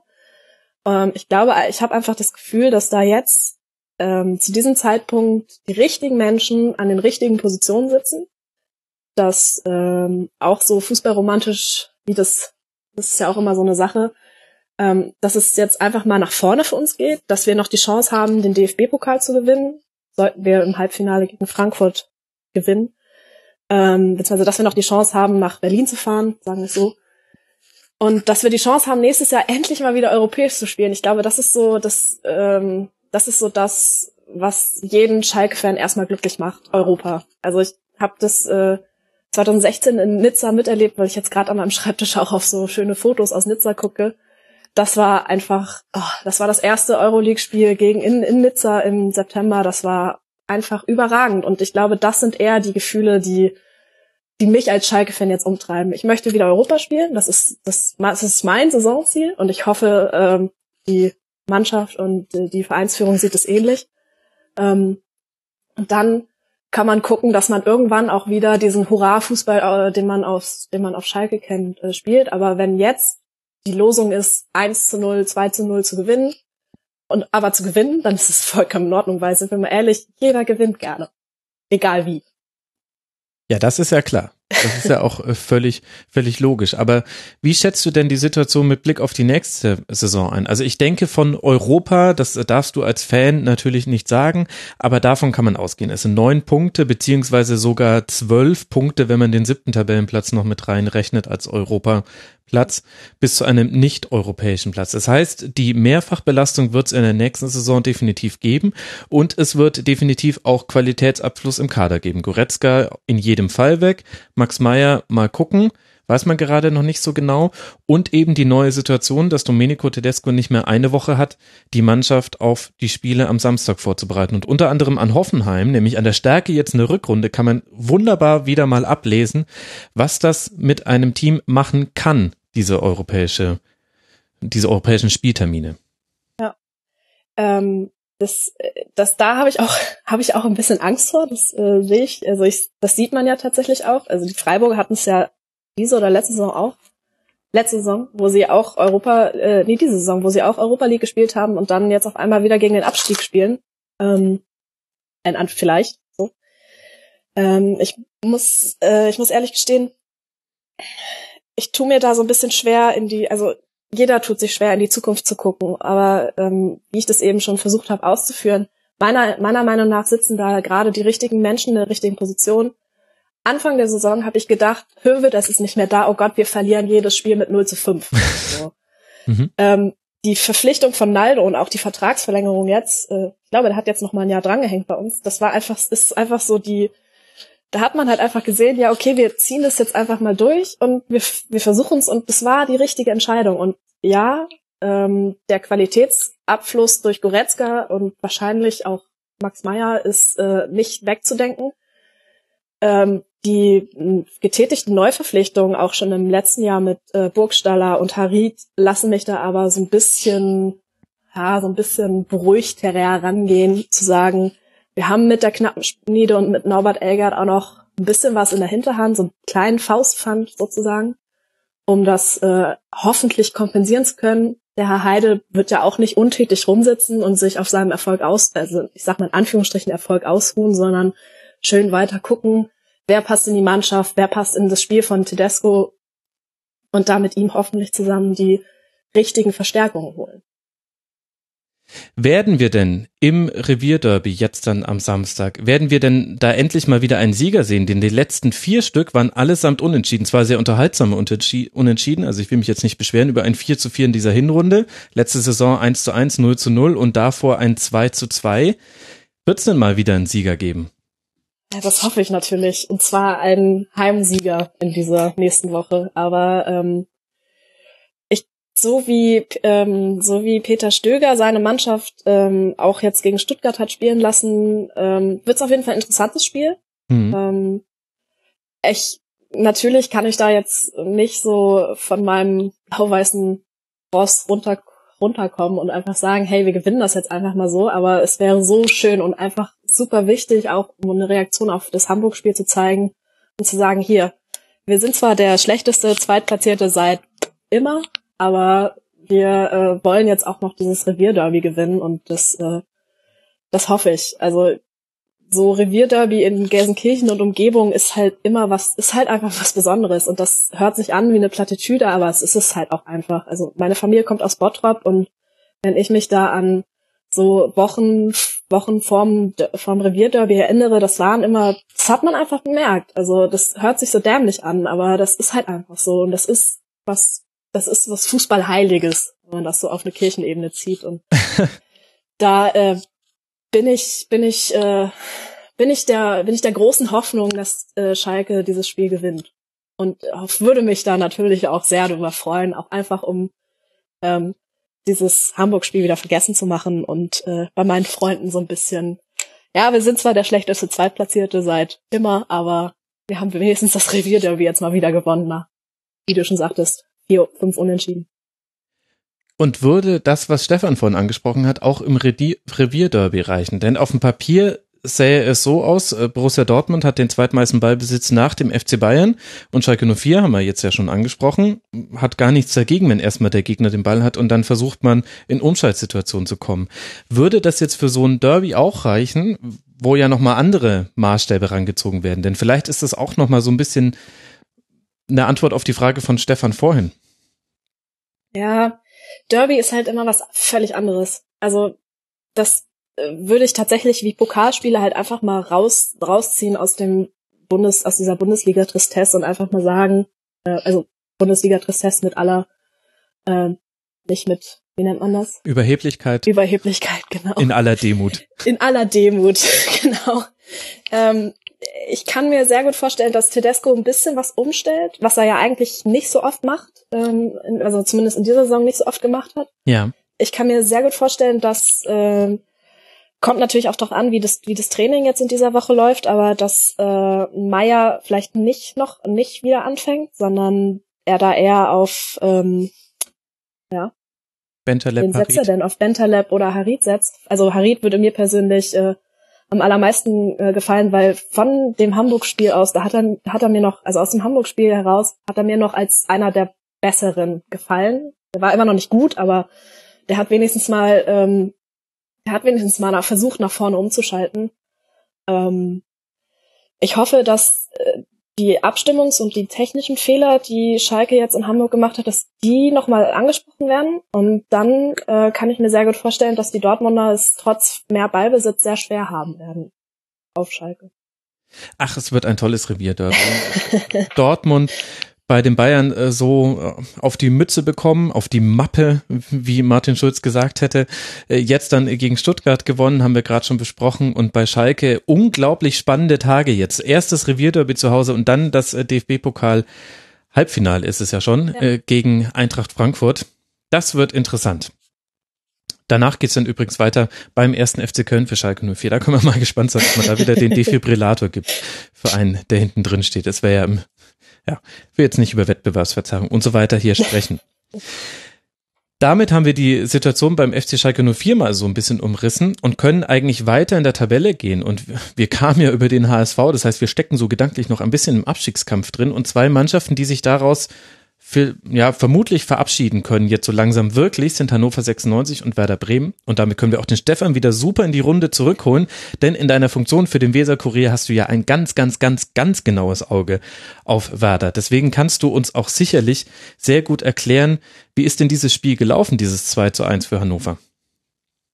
Oh, ähm, ja, also Hannover hat ähm, eigentlich gar nicht äh, viel großartig Überraschendes gemacht, sondern hat einfach Hannover Fußball gespielt. Das heißt, oder es hieß in dem Fall, haben sich sehr, sehr angepasst an das, was Werder ähm, vorhatte und auch die letzten Wochen ähm, gezeigt hat und haben äh, so paar Kleinigkeiten bei Werder halt unglaublich gut ausgenutzt. Also gerade im, im eigenen Pressing äh, hat Hannover Werder echt brutal genervt, sage ich jetzt mal, hat mhm. äh, es genutzt, dass mit Moisander und Augustinsson quasi die linke Hälfte im Aufbau äh, komplett gefehlt hat.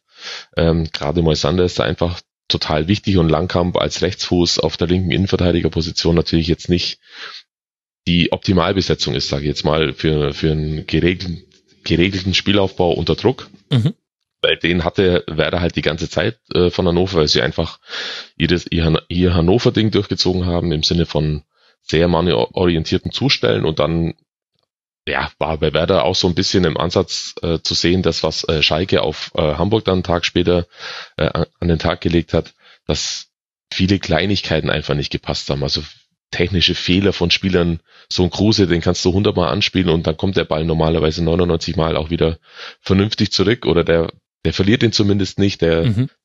dribbelt sich raus aus der Situation, wie auch immer, der löst es einfach.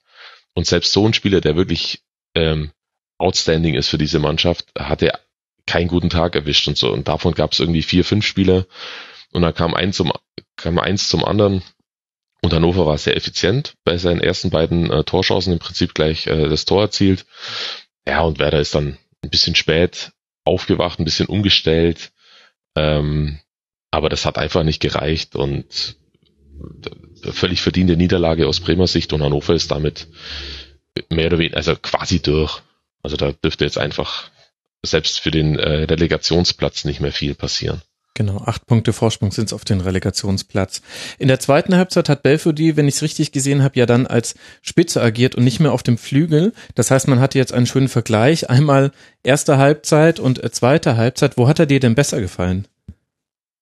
Ja, Belfodil ist ein sehr merkwürdiger Spieler auf eine gewisse Weise, weil er, weil er einfach, weil er einfach viele Sachen mitbringt, die man ihm gar nicht zutraut. Also der kann ja unglaublich gut dribbeln, obwohl er fast zwei Meter groß ist, ähm, kann sich da aus Situationen rausdrehen, selbst wenn er zwei Gegenspieler gegen sich hat, äh, zieht immer wieder auf, äh, man, man würde vermuten, er ist so ein klassischer Brecher, den man einfach vorne, vorne reinstellt und der dann eben, so wie er es da dann tatsächlich gemacht hat, nach einer Flanke einen Kopf hinhält. Aber eigentlich, und er selber sieht sie ja auch eigentlich eher als Zehner. Okay. Ähm, einer der, ein, ein Spieler, der, der von dieser Position aus dann ein bisschen Bälle verteilt, ähm, dann den Ball danach geht, in Straf, den Strafraum, Strafraum dann besetzt und dann zum Torabschluss kommt. Äh, und Werder, also die wissen schon, wie sie ihn einsetzen müssen. Zum Beispiel das Spiel in Augsburg äh, zwei Wochen davor. Ja. Mhm. Da hat er halt oft auch auf dieser Flügelposition halt ein Bombenspiel hingelegt. Bei, bei dem Spieler bin ich mir immer nicht so ganz sicher, ob er, ähm, wie ich ihn einschätzen soll, was so den, den Enthusiasmus ähm, anbelangt. Also ich habe schon das Gefühl, dass er so ein Spiel wie Augsburg kann er immer mal, mal wieder raushauen. Also da ist er wirklich dann auch kaum, kaum noch zu stoppen vom Gegner. Ähm, und danach hat er dann immer so phlegmatische Phasen, wo er ein bisschen, bisschen, ja nicht durchhängt, aber so ein bisschen abfällt. Äh, dann in Hannover wieder das, was er letzt, äh, was er in der in der äh, Vorrunde schon ein paar Mal gezeigt hat, dass er einfach ganz viele plumpe Fouls macht, also einfach auf den Gegner aufläuft, damit das Pressing komplett zerschießt, wo du dir dann denkst, ja, wieso machst du das jetzt? Also ihr habt ja jetzt, steht er jetzt gut da, so wie er gerade da steht, lass doch den einfach, lass den Gegner in Ruhe, mach jetzt keinen Foul, weil dann musst du wieder von vorne anfangen. So Kleinigkeiten eben und deswegen finde ich den Spieler irgendwie spannend, aber auf der anderen Seite auch echt ein bisschen merkwürdig und ich bin sehr gespannt, was Werder mit ihm macht. Werder ist ja nur ausgeliehen. Ja und er dürfte nicht ganz billig werden. Ähm, und das wird eins der, eine der Baustellen sein, die sie dann jetzt äh, im Sommer dann zu bearbeiten haben, was sie mit dieser Art Spieler macht, weil, wie gesagt, äh, spannend natürlich, weil es so eine Art von Spieler in der Bundesliga so oft auch gar nicht gibt, meines Erachtens.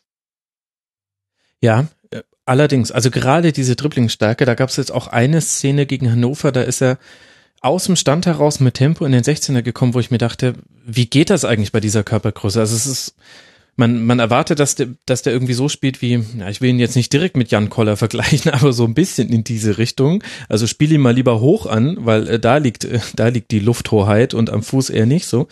Und genau wie du sagst, ähm, er hat, er hat ein super Spiel gemacht in Augsburg, er hat diese Fähigkeiten am Ball, aber auch wieder fünf Fouls gespielt, wenn ich mich richtig erinnere, auch alle in der ersten Halbzeit, genau wie du es beschrieben hast, Pressing-Situation dadurch kaputt gemacht. Auch gegen den Ball habe ich, das ist so ganz komisch, bei Belfodil muss man eigentlich 90 Minuten lang auf diesen einen Spieler gucken, um ihn wirklich gerecht zu bewerten, weil es gibt immer wieder Situationen, da macht er ganz normal mit, und es gibt Situationen, da nimmt er sich aus irgendeinem Grund raus. Also fast so, als wäre dann der Schnürsenkel offen und er wäre abgelenkt. Und mir sind von beiden Situationen, sind mir jetzt in, in den letzten drei Spielen, ist es mir mehrfach untergekommen. Da dachte ich mir auch, was ist denn, also ja, Okay, ich dachte irgendwie, du könntest dieses ja. Rätsel für mich auflösen, aber. Ja, er hat, er hat sich schon, er hat sich schon auch gewandelt im Vergleich zur, zur Vorrunde, beziehungsweise äh, ich glaube, dass es mit dem Trainerwechsel einherging. Äh, die ersten Spiele hatte ich ganz oft das Gefühl, wenn er dann am Ball war, zu sagen, jetzt lass ihn halt einfach nochmal klatschen oder spiel ihn schnell ab. Mhm. Oder spiel ihn mit einem Kontakt weg. Und er hat aber jedes Mal den Ball mit dem Rücken zum Tor angenommen und ist dann erstmal Richtung eigenes Tor gelaufen, vier, fünf Meter. Und das Tempo war aus dem Angriff raus. Also das war so quasi ein Symptom, Symptom der, des Bremer Angriffsspiels in der, in der Hinrunde oder unter Alexander Nuri. Ähm, und ich denke mir mal, Junge, nimm den Ball, dreh auf und schau nach vorne. Und das hat er nie gemacht. Und mittlerweile spielt er ganz anders, weil er natürlich auch schon anders steht, wenn er einen Ball bekommt hm. und in einer anderen Position spielt. Nämlich eben in dieser Halbposition. Ich glaube, dass er da besser aufgehoben ist äh, als ganz vorne im Sturmzentrum. Das sehe ich den gar nicht, weil wie du schon gesagt hast, die Körpergröße allein heißt ja nicht, dass er kopfballstark ist. Auch wenn er jetzt natürlich äh, quasi als Gegenbeweis am, am Freitag da ein Kopfballtor erzielt hat. Aber eigentlich braucht er einen Ball an Fuß und einen Gegner vor sich und er muss zum Tor schauen. Dann ist er wirklich richtig gefährlich. Mhm. Und das hat man auf dem Flügel natürlich am häufigsten. Vielleicht war es auch so ein bisschen die Anpassung an die Bundesliga, also wie hier gespielt wird. Er kam ja von Standard Lüttich und das ist halt wahrscheinlich auch nochmal ein Unterschied in der Art und Weise, wie man unter Druck gesetzt wird bei Ballannahme. Ja, schon, das ist, das ist schon klar. Also das steht ja außer Frage, dass er sich erstmal ein bisschen akklimatisieren musste. Ähm, aber äh, ja, aber ist ja ganz gut für Werder, dass er, dass sie einen Spieler haben, der wirklich verschiedene Positionen spielen kann. Ja. äh, in der Offensive auch und äh, dass er jetzt gegen Hannover dann äh, im Sturmzentrum zeitweise eingesetzt wurde, das war einfach dem Spielstand geschuldet und der Tatsache, dass mit Junusovic einer kam, äh, der über den Flügel kommen muss oder über den Halbraum kommen muss und dann äh, ne, muss, musste halt quasi einer weichen und das ist dann eben in dem Fall äh, Belfodil gewesen. Mhm. Nele, du hast ja so gerne immer gelobt in dieser Schlusskonferenz. Was kannst du denn an Hannover 96 loben? Ähm, oh Gott, ich, ich fühle mich gerade wie so der Grüß August, der so ins Boot geholt wird, um einfach nett und lieb äh, zu sein. Nein, ähm. ich finde das ausdrücklich gut, weil ich auch die Tendenz habe, Dinge tendenziell eher ein bisschen zu kritisch zu sehen und eigentlich kann man zu, zu den meisten negativen Dingen könnte man auch das positive Gegenstück finden. Ja, das stimmt. Ähm, also bei 96, ich muss da nochmal offenlegen, ich komme ja aus, ich bin in Hannover geboren und habe da natürlich auch nochmal einen ganz anderen Blick drauf. Ähm, bei äh, 96 gefällt mir zuerst mal natürlich Breitenreiter, ähm, der mit so einem einfachen System und zwei super disziplinierten Viererketten das einfach schafft, äh, sehr viel Ruhe in den also sehr viel Ruhe in das Spiel zu bringen. Und vor allem diese agilen beiden Stürmer dieses Mal mit Füllkrug und Harnik äh, das hat mir richtig gut gefallen wie das was die ähm, aus dieser Situation raus gemacht haben. Mhm. das zwei das Tor zum 2 zu 0 ging ja glaube ich aus einem Ballverlust im Bremer Aufbauspiel heraus so. Und genau Bargfrede hat den Ball verloren ja. Genau und dann trifft halt natürlich auch noch mit Harnik jetzt ein Ex äh, Ex Bremer was äh, die Fußballromantik so ein bisschen kaputt schießt aber ähm, und ist er nicht in Hamburg geboren? Ich glaube, irgendwie sowas war das. Also Meine ich habe nur, ich hab mir nur auf, ich habe mir nur aufgeschrieben, dass er jetzt natürlich, also dass er dieses Tor halt auch zum erst, dass es sein erstes Tor in 2018 ist, was das Ganze noch irgendwie ein bisschen mehr mit Emotionen auflädt. Ähm, also ich muss sagen, die Entwicklung von 96 von so einem Aufsteiger, der mal ein Jahr zweite Liga, dem das wohl irgendwie gut getan hat, hat gefällt mir richtig gut. Also die hatten ja auch jetzt im Spiel gegen Bremen diverse äh, verletzungsbedingte Ausfälle, Ausfälle die ja. schon schwerer ins, Gesicht, ins Gewicht fallen. So ein Pirmin Schwegler zum Beispiel, absolut Bundesliga erfahren, Topspieler, gefällt mir richtig gut. Oder auch ein Waldemar Anton aus äh, und dann hatten sie mit Hübner und ähm, Pripp eigentlich auch normalerweise Stammspieler, die einfach nicht, die jetzt verletzungsbedingt fehlen. Ähm, Sané und Baccalords waren auch noch angeschlagen und da muss man sagen, was Hannover aus den Möglichkeiten macht, das ist über, also das ist sehr gut. Also das gefällt mir auch einfach sehr gut. Mhm. Was mir auch gut gefallen hat an diesem Spiel so generell war, beide Mannschaften haben versucht, den Gegner zuzustellen. Also man hatte nicht dieses Mittelfeldpressing, wo einer tief steht, nämlich derjenige, der den Ball nicht hat und die andere Mannschaft darf dann erstmal bis zur Mittellinie laufen und dann guckt man mal weiter und einigt sich dann drauf, wann man die Flanke wo schlagen lässt, die natürlich zu nichts führt. Aber in dem Spiel war es so, dass beide sich gegenseitig zugestellt haben. Es gab sehr häufig die Situation, dass ein Abstoß kurz ausgeführt werden sollte und dann doch irgendwie lang geschlagen werden musste. Das hat mir aber gut gefallen. Das ist einfach was, was man so häufig in der Liga gar nicht sieht. Und ich weiß ich, ich gucke mir dann sowas einfach gerne an, wenn es mal eine andere Geschmacksrichtung gibt, als man sonst ja, mir, sieht. Mir hat es mir hat es auch sehr gut gefallen, wie Kofeld nach der Pause halt umgestellt hat, mit wie ihr eben schon gesagt habt, mit der Einwechslung von Junusovic Junusovic gab es da eben doch mehr Überzahlsituationen für Bremen und das gefällt mir halt auch an so Bundesligaspielen, wo man eigentlich, äh, sagt man ja, wenig, äh, wenig Faustpfand drin hat, so ähm, oder ja als neutraler Beobachter, dass man eben doch sieht, okay, da bewegt sich was in dem System auch und da wird reagiert auf einen Rückstand und ähm, das hat mir tatsächlich bei diesem Spiel sehr gut gefallen. Ja, Rashica würde ich gerne noch ein bisschen länger sehen. Hat er nicht sogar auf Schalke damals so ein sehr, sehr gutes Spiel für Werder gemacht? War das, war das das Schalke-Spiel? Also bei einem Spiel hat er schon äh, deutlich überzeugt, hat auch getroffen und diesmal kam in der 82. Minute, den hätte ich mir ein bisschen früher gewünscht. Der hat auch nochmal so eine Geschwindigkeit, die nicht alle Spieler haben bei Werder im Kader. Hannover 96 spielt jetzt dann beim VfB Stuttgart und dann zu Hause gegen die Bayern. Werder Bremen darf zu Hause Raber Leipzig empfangen und dann auch zum VfB Stuttgart. Und wenn wir sowieso schon indirekt über die Bayern sprechen, dann können wir jetzt auch endlich dem deutschen Meister huldigen, Nele. Out of nowhere zum sechsten Mal in Folge Meister geworden und das, obwohl äh, man auf, auf sieben Positionen rotiert hat. Ja, ich vermute, das hatte ich auch unvorbereitet getroffen. Total also auf sieben Positionen rotiert, fürchterliche 25 Minuten gespielt, völlig verdient mit 0 zu 1 in Rückstand geraten und trotzdem noch 4-1 gewonnen. Ja, da kann man, also, das ist irgendwie so, ja, Bayern München. Also, 30 Minuten absoluten Graupenfußball und dann auf einmal doch irgendwie, also nicht irgendwie, aber dann doch am Ende 4 zu 1 gewinnen. Das ähm, ist einfach die, das, äh, das ist einfach die äh, Qualität eines FC Bayern München, die ähm, was mir bei Augsburg, ich muss jetzt doch wieder loben, was mir bei Augsburg sehr, sehr gut gefallen hat, waren 25 Minuten Bayern unter Druck setzen. Das waren wirklich, also die erste knappe halbe Stunde, mhm. klar besser. Offensiv nach vorne, haben früh den Aufbau von den Bayern gestört, was da habe ich das Gefühl, auch ein bisschen immer so der Schlüssel, was ein bisschen der Schlüssel sein kann, um die Bayern halt auch zu ärgern und selber ein Tor zu schießen, früh den Spielaufbau stören, nutz, also diese, dieses Nutzen der Fehler aus der äh, Defensive, dieses, also was sich Boateng bei dem 0 zu 1 gedacht hat. Ich habe keine Ahnung, wahrscheinlich hat er gar nichts gedacht. Ne, doch, ich glaube, er hat sehr viel gedacht und deswegen haben seine Füße mal für einen Moment oder so. ja, oder so. Aber also das war, also die erste halbe Stunde hat mich schon so ein bisschen ähm, erschrocken zurückgedacht, also zurückgelassen und ich dachte so ein bisschen, ah, vielleicht kriegen die Bayern doch endlich mal wieder ihre Meisterfeier zu Hause, aber dieses Tempo, was äh, Augsburg da ähm, äh, in die ersten, äh, oder die, ja doch, die, das Tempo, das die Augsburger in die ersten 30 Minuten gelegt haben, das war schade, dass sie das nicht über 90 Minuten bringen konnten und dann ist es, wie so schön gesagt, halt einfach auch die Qualität äh, in der, in der Komplex, in der äh, im kompletten Kader von Bayern, ja. die das dann runterspielen. Also es klingt so ein bisschen überheblich, aber es ist ja nun mal einfach so. Und ich stelle mir halt dann die Frage, Stefan, kann man aus solchen Spielen dann was über die Form der Bayern ableiten? Wenn siebenmal rotiert wird und war dann ein gutes Spiel letztlich auch völlig verdient gewonnen und schön die Tore rausgespielt.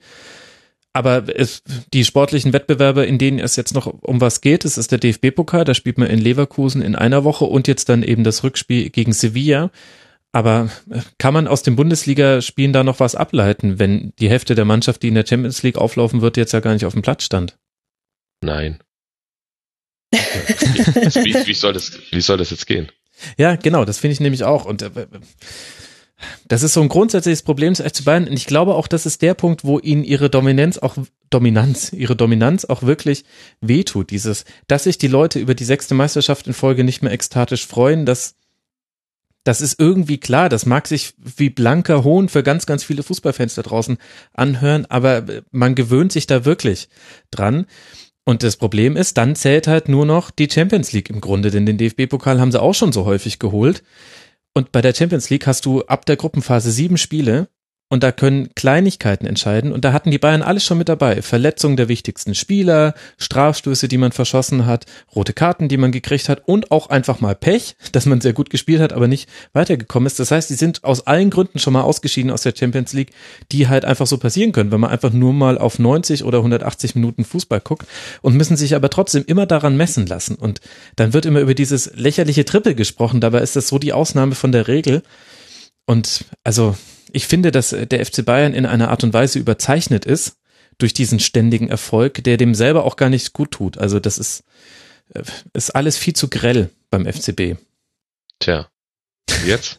ja, ich also weiß. Wie sieht die Lösung aus? Ich, ich sehe das ganz genauso, aber wenn, wenn die zweite Bayern-Mannschaft, wenn, wenn der 25. Kaderplatz beim FC Bayern München, wenn der Spieler individuell besser ist als der beste Spieler vom FC Augsburg, das, also wo ist der Punkt? Das ist doch klar, dass die da gewinnen. Ja, ja. Und dass genau. die dann, also es ist, es ist, es sind von, von 34 äh, Spieltagen in der Bundesliga, gibt es 30 DFB-Pokalspiele in der ersten Runde gegen äh, Gegner X. Die Spiele laufen alle gleich ab. Das ist, das ist kein Bundes, das ist kein Bundesligaspiel mehr. Und ich muss mir nicht am Samstagabend um 6 Uhr einen Wecker stellen für die Sportschau, um, oder um halb sieben, wo es dann, äh, wenn es dann Bundesliga losgeht, ähm, um dann wenn ich die Ergebnisse nicht weiß, zu hoffen, dass vielleicht Bayern München gegen irgendeinen Gegner äh, Probleme bekommt, weil das passiert nicht.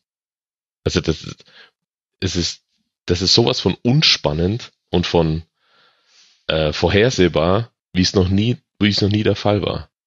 Aber andererseits gab es doch auch diesen Fehlstart unter Ancelotti. Könnte nicht auch einfach wieder ein fürchterlicher nächster Trainer dafür sorgen, dass es wieder spannender wird? Weil ja, dafür müssten sie erstmal einen finden. Einen fürchterlichen Trainer ist, glaube ich, leicht zu finden. Ja, das ist schwieriger, einen guten ja. Trainer zu finden. Also ich wurde heute Morgen bei Deutschlandfunk Nova gefragt, äh, ob es denn die Möglichkeit gäbe, dass irgendwann mal nicht wieder Bayern Meister wird. Und ich habe mich schwer getan, da eine, eine ehrliche Antwort drauf zu finden, die nicht Nein wirkt, aber im Grunde muss man sich doch eigentlich nur zurückerinnern. Die ersten fünf Spieltage, so schlecht, deutlicher Rückstand auf Borussia Dortmund. Das heißt, vielleicht überzeichnen wir da halt auch die beiden, vielleicht sind die auch gar nicht so stark.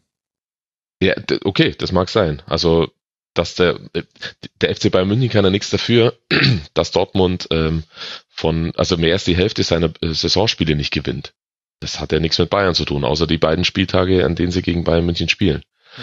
Ja. Äh, es hat natürlich, da spielt die Kon Konkurrenz natürlich schon auch, spielt den Bayern jedes Mal voll in die Karten. Das ist, äh, das steht ja außer Frage. Also das ist ja nicht die Schuld von Bayern München. Aber also ich sehe das, ich sehe das nicht, dass es einen anderen äh, Meister gibt die nächsten Jahre als Bayern.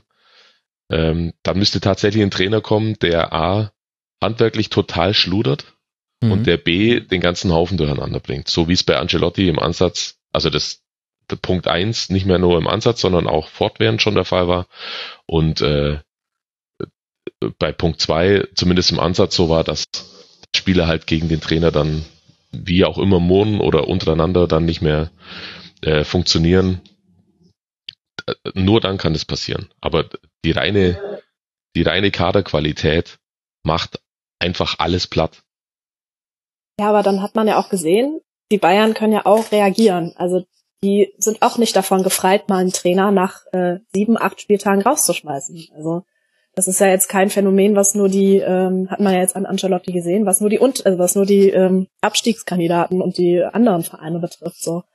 Und ähm, das ist halt auch eine Art von Qualität zu sagen, okay, es funktioniert nicht und wir müssen jetzt reagieren, weil sonst schaffen wir gar keins von unseren Zielen und jetzt stehen sie halt äh, fünf Tage, äh, fünf Spieltage vor dem Ende der, äh, der Bundesliga immer noch mit der Chance, in drei Wettbewerben zu gewinnen da. Also ähm, der FC Bayern München ist ein outstanding Verein in Deutschland und ähm, das muss man auch zugeben können und ähm, die Qualität des Kaders, wie eben schon angesprochen, ist überragend. Also ich fand den Vergleich der 25. Kaderplatz ist besser als der beste Spieler von Augsburg. Auch das ist absolut zutreffend.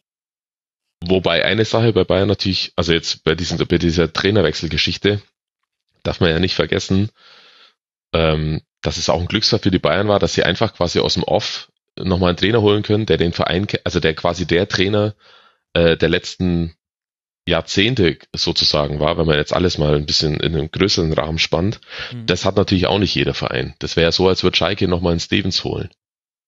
nee, holt man ja einen um mit dem einfach, ja, ja, ja. So, um, mit dem um mit dem einfach Zeit zu gewinnen, weil das war ja, das war ja der, also der, natürlich die kurzfristigen Erfolge, also die Ziele dieser Saison zu erreichen, ist völlig klar, das steht ja außer Frage.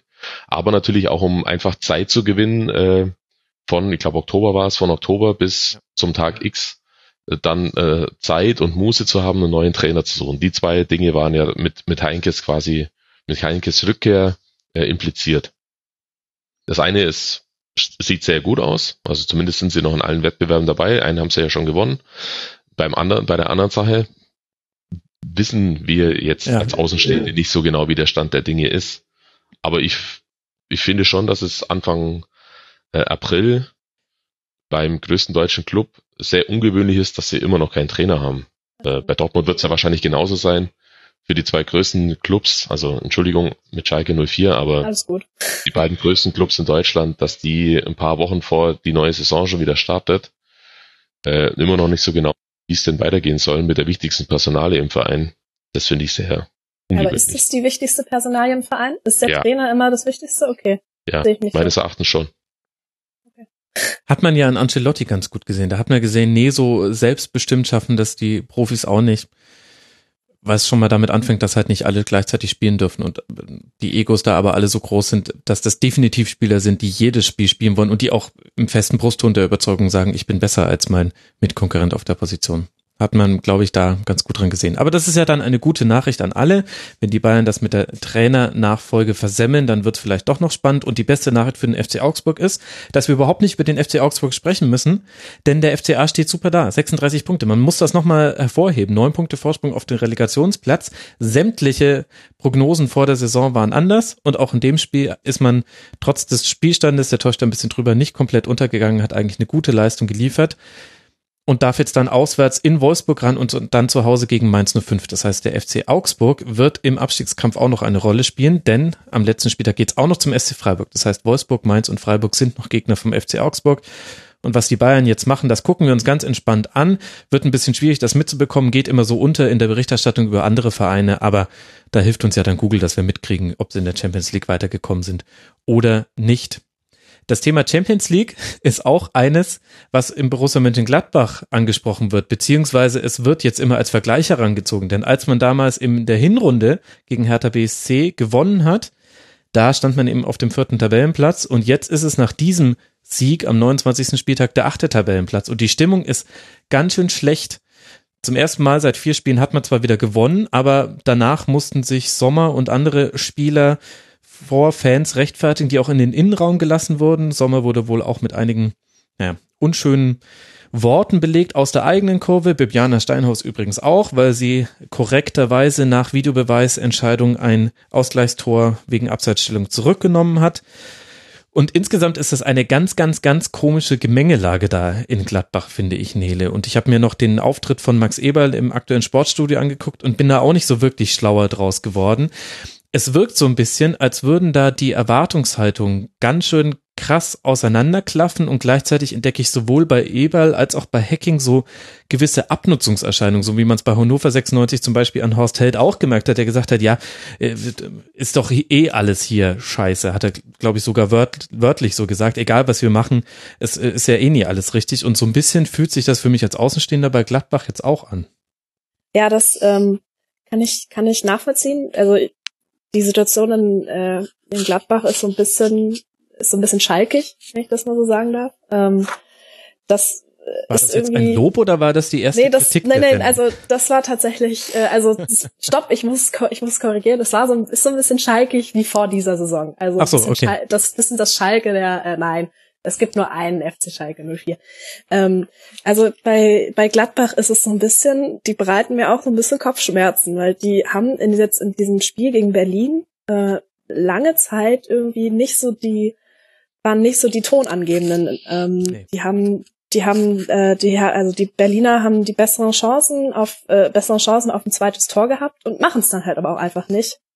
Und ich kann das die Art und Weise, wie äh, Gladbach jetzt gewonnen hat, ähm, kann ich kann ich nachvollziehen, dass das nicht alle glücklich macht. Ähm, ich habe auch äh, oft das Gefühl, ähm, dass ähm, dass ähm, ja, dass die dass die Fans sich da so ein bisschen zu sehr zu viel große Macht erhoffen.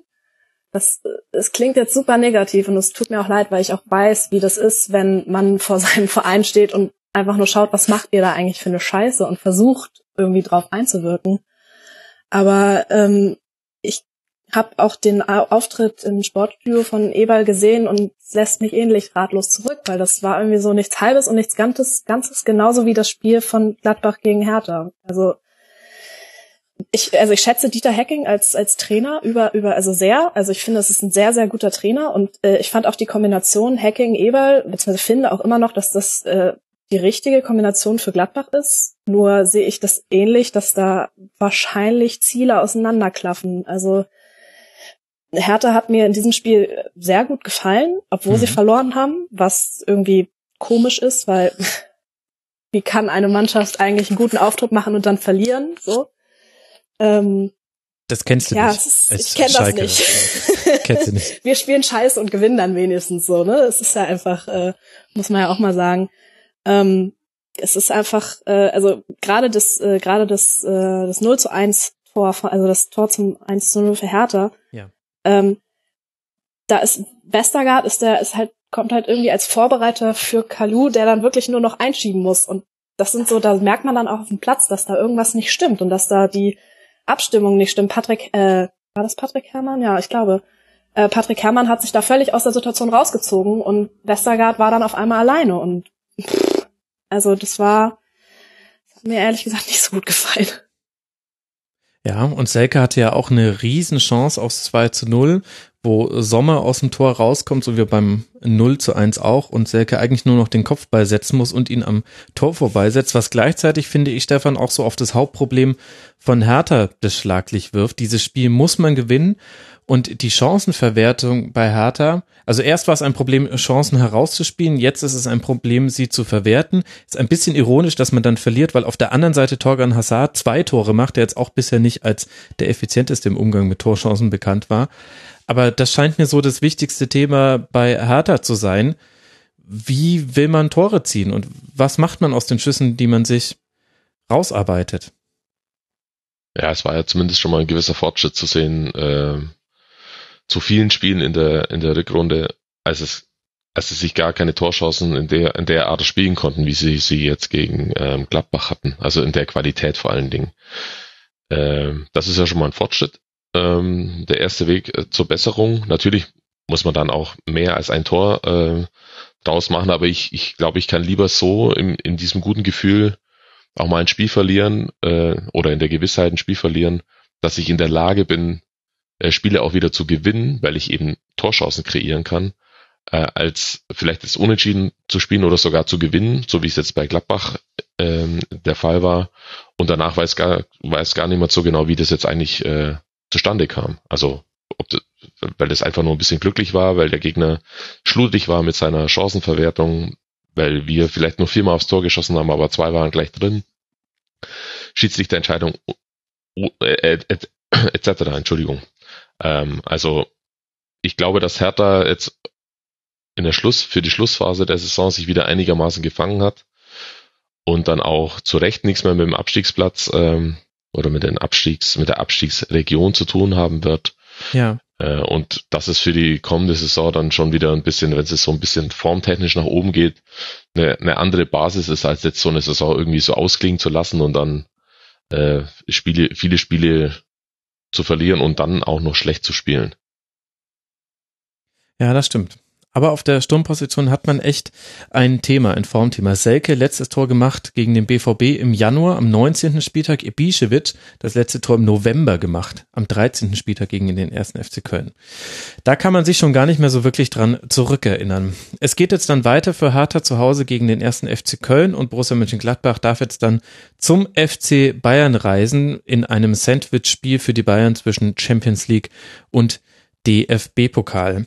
Beides ist kein Thema mehr, bei Borussia Dortmund zumindest für die laufende Saison. Allerdings hat man sich für die nächste Saison ganz gut in Stellung gebracht mit einem 3 zu 0 gegen den VfB Stuttgart und man hat damit das 0 zu 6 gegen die Bayern ganz schön aus den Knochen geschüttelt. Ich hatte aber den Eindruck, Stefan, ich stelle jetzt die erste Frage bewusst nicht an Nele, das ist Schutz für dich, Nele. Und ich werde dich dann auch nicht nach einem Lob dann danach fragen. Ich hatte aber den Eindruck, dass der BVB, also das war ein überzeugender Sieg dann in der Summe, aber ich hatte den Eindruck, wäre nicht diese, diese Flanke vom Pulisic in der ersten Halbzeit zum 1 zu 0 ins Tor gefallen, hätten die das noch ganz schön in den Knochen gehabt, diese Verunsicherung aus dem Bayern-Spiel. Denn Stuttgart hatte da eigentlich Möglichkeiten, hat es aber gar nicht so sauber und konsequent zu Ende gespielt. Genau so habe ich es auch gesehen. Also ich war auf der einen Seite von Dortmund enttäuscht, weil ich mir eine ganz andere, zumindest emotional leidenschaftliche Reaktion erwartet hätte nach dem also nach dem totalen Desaster von München. Äh, auf der anderen Seite war ich auch nicht wirklich überrascht, weil Dortmund einfach strukturell das nicht auf den Platz bringen kann, seine Einzelspieler so äh, zu nutzen, wie sie, so dass sie größtmögliche Leistung abrufen können, um ja. es ein bisschen verklausuliert äh, zu formulieren. Um Erfolg geht es jetzt erstmal gar nicht, sondern dass sie einfach als Mannschaft so funktionieren, dass sie diesem Kader angemessene Leistung abrufen können. Und das war gegen Stuttgart bis zu dem Tor mal wieder, muss man sagen, überhaupt nicht der Fall.